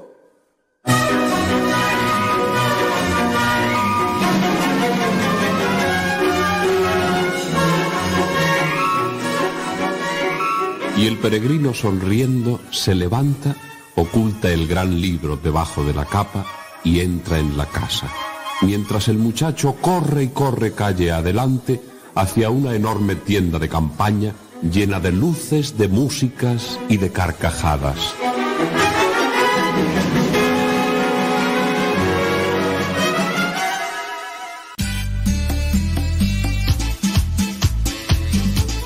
Buzón de voz de Radio Cepa al número de California, área 323 247 7104. Habla y deja tu mensaje. Di tu nombre donde nos escuchas y tu mensaje. Recuerda el número es de California, área 323 247 7104 247 7104 área 323 este número es de California, Estados Unidos. 247-7104, área 323, el buzón de voz de Radio Cepa.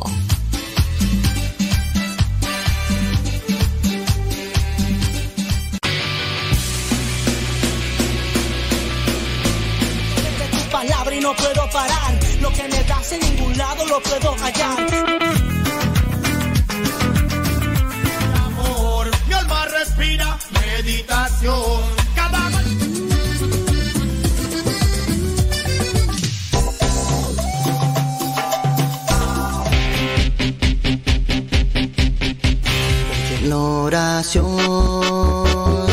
En pre-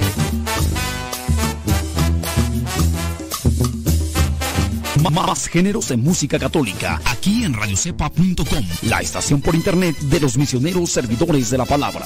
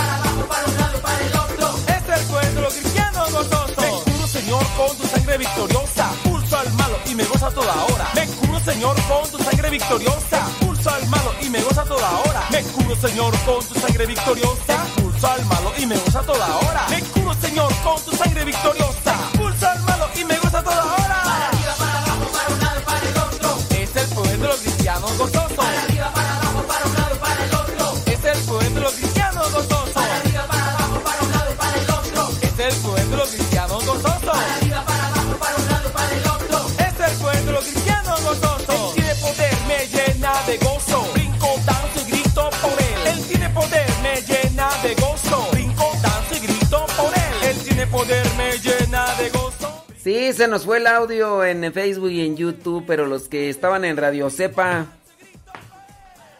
pues no se perdieron. Se cortó, pero poquitititito.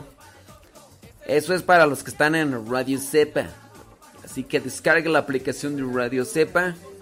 Eh, ahí no se va. Ahí no se va. ¿eh? Ándele pues, gracias por su compañía. Vamos a hacer el corte. Ahí en Facebook y en YouTube. Por cierto, déjeme decirle que los programas... No, pero gracias a Leito que ahí nos está avisando. Gracias.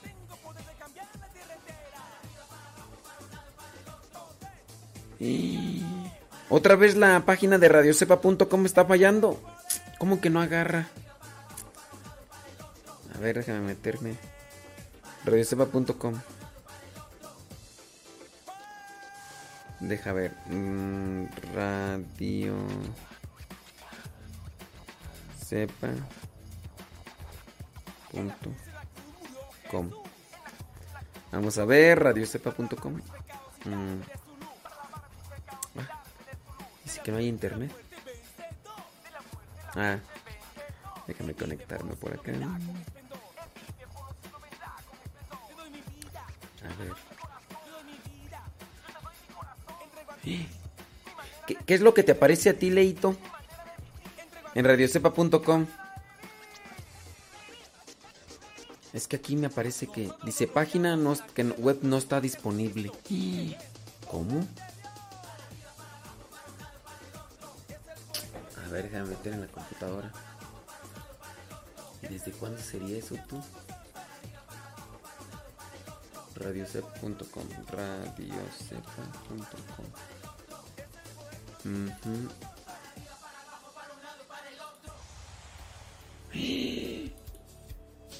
La conexión no es privada. Válgame Dios. Ahorita voy a checarla con el webmaster. Gracias por avisarme. Ahorita voy a voy a revisar a ver qué pasa. Si ahí está mal. Bueno, bueno, bueno. Gracias. Todos nos desconectamos de ahí de YouTube y de Facebook. Y ahí en la aplicación, en la página ahí. Ahorita checo. Gracias. Quiero amarte, Señor, porque tú eres mi Dios, eterna alianza que con nosotros se quedó. Quiero adorarte, quiero amarte, encontrarte donde voy. Quiero cantarte y alabarte con mi canto hecho oración, tu verbo eterno, tu palabra, pura suave inspiración.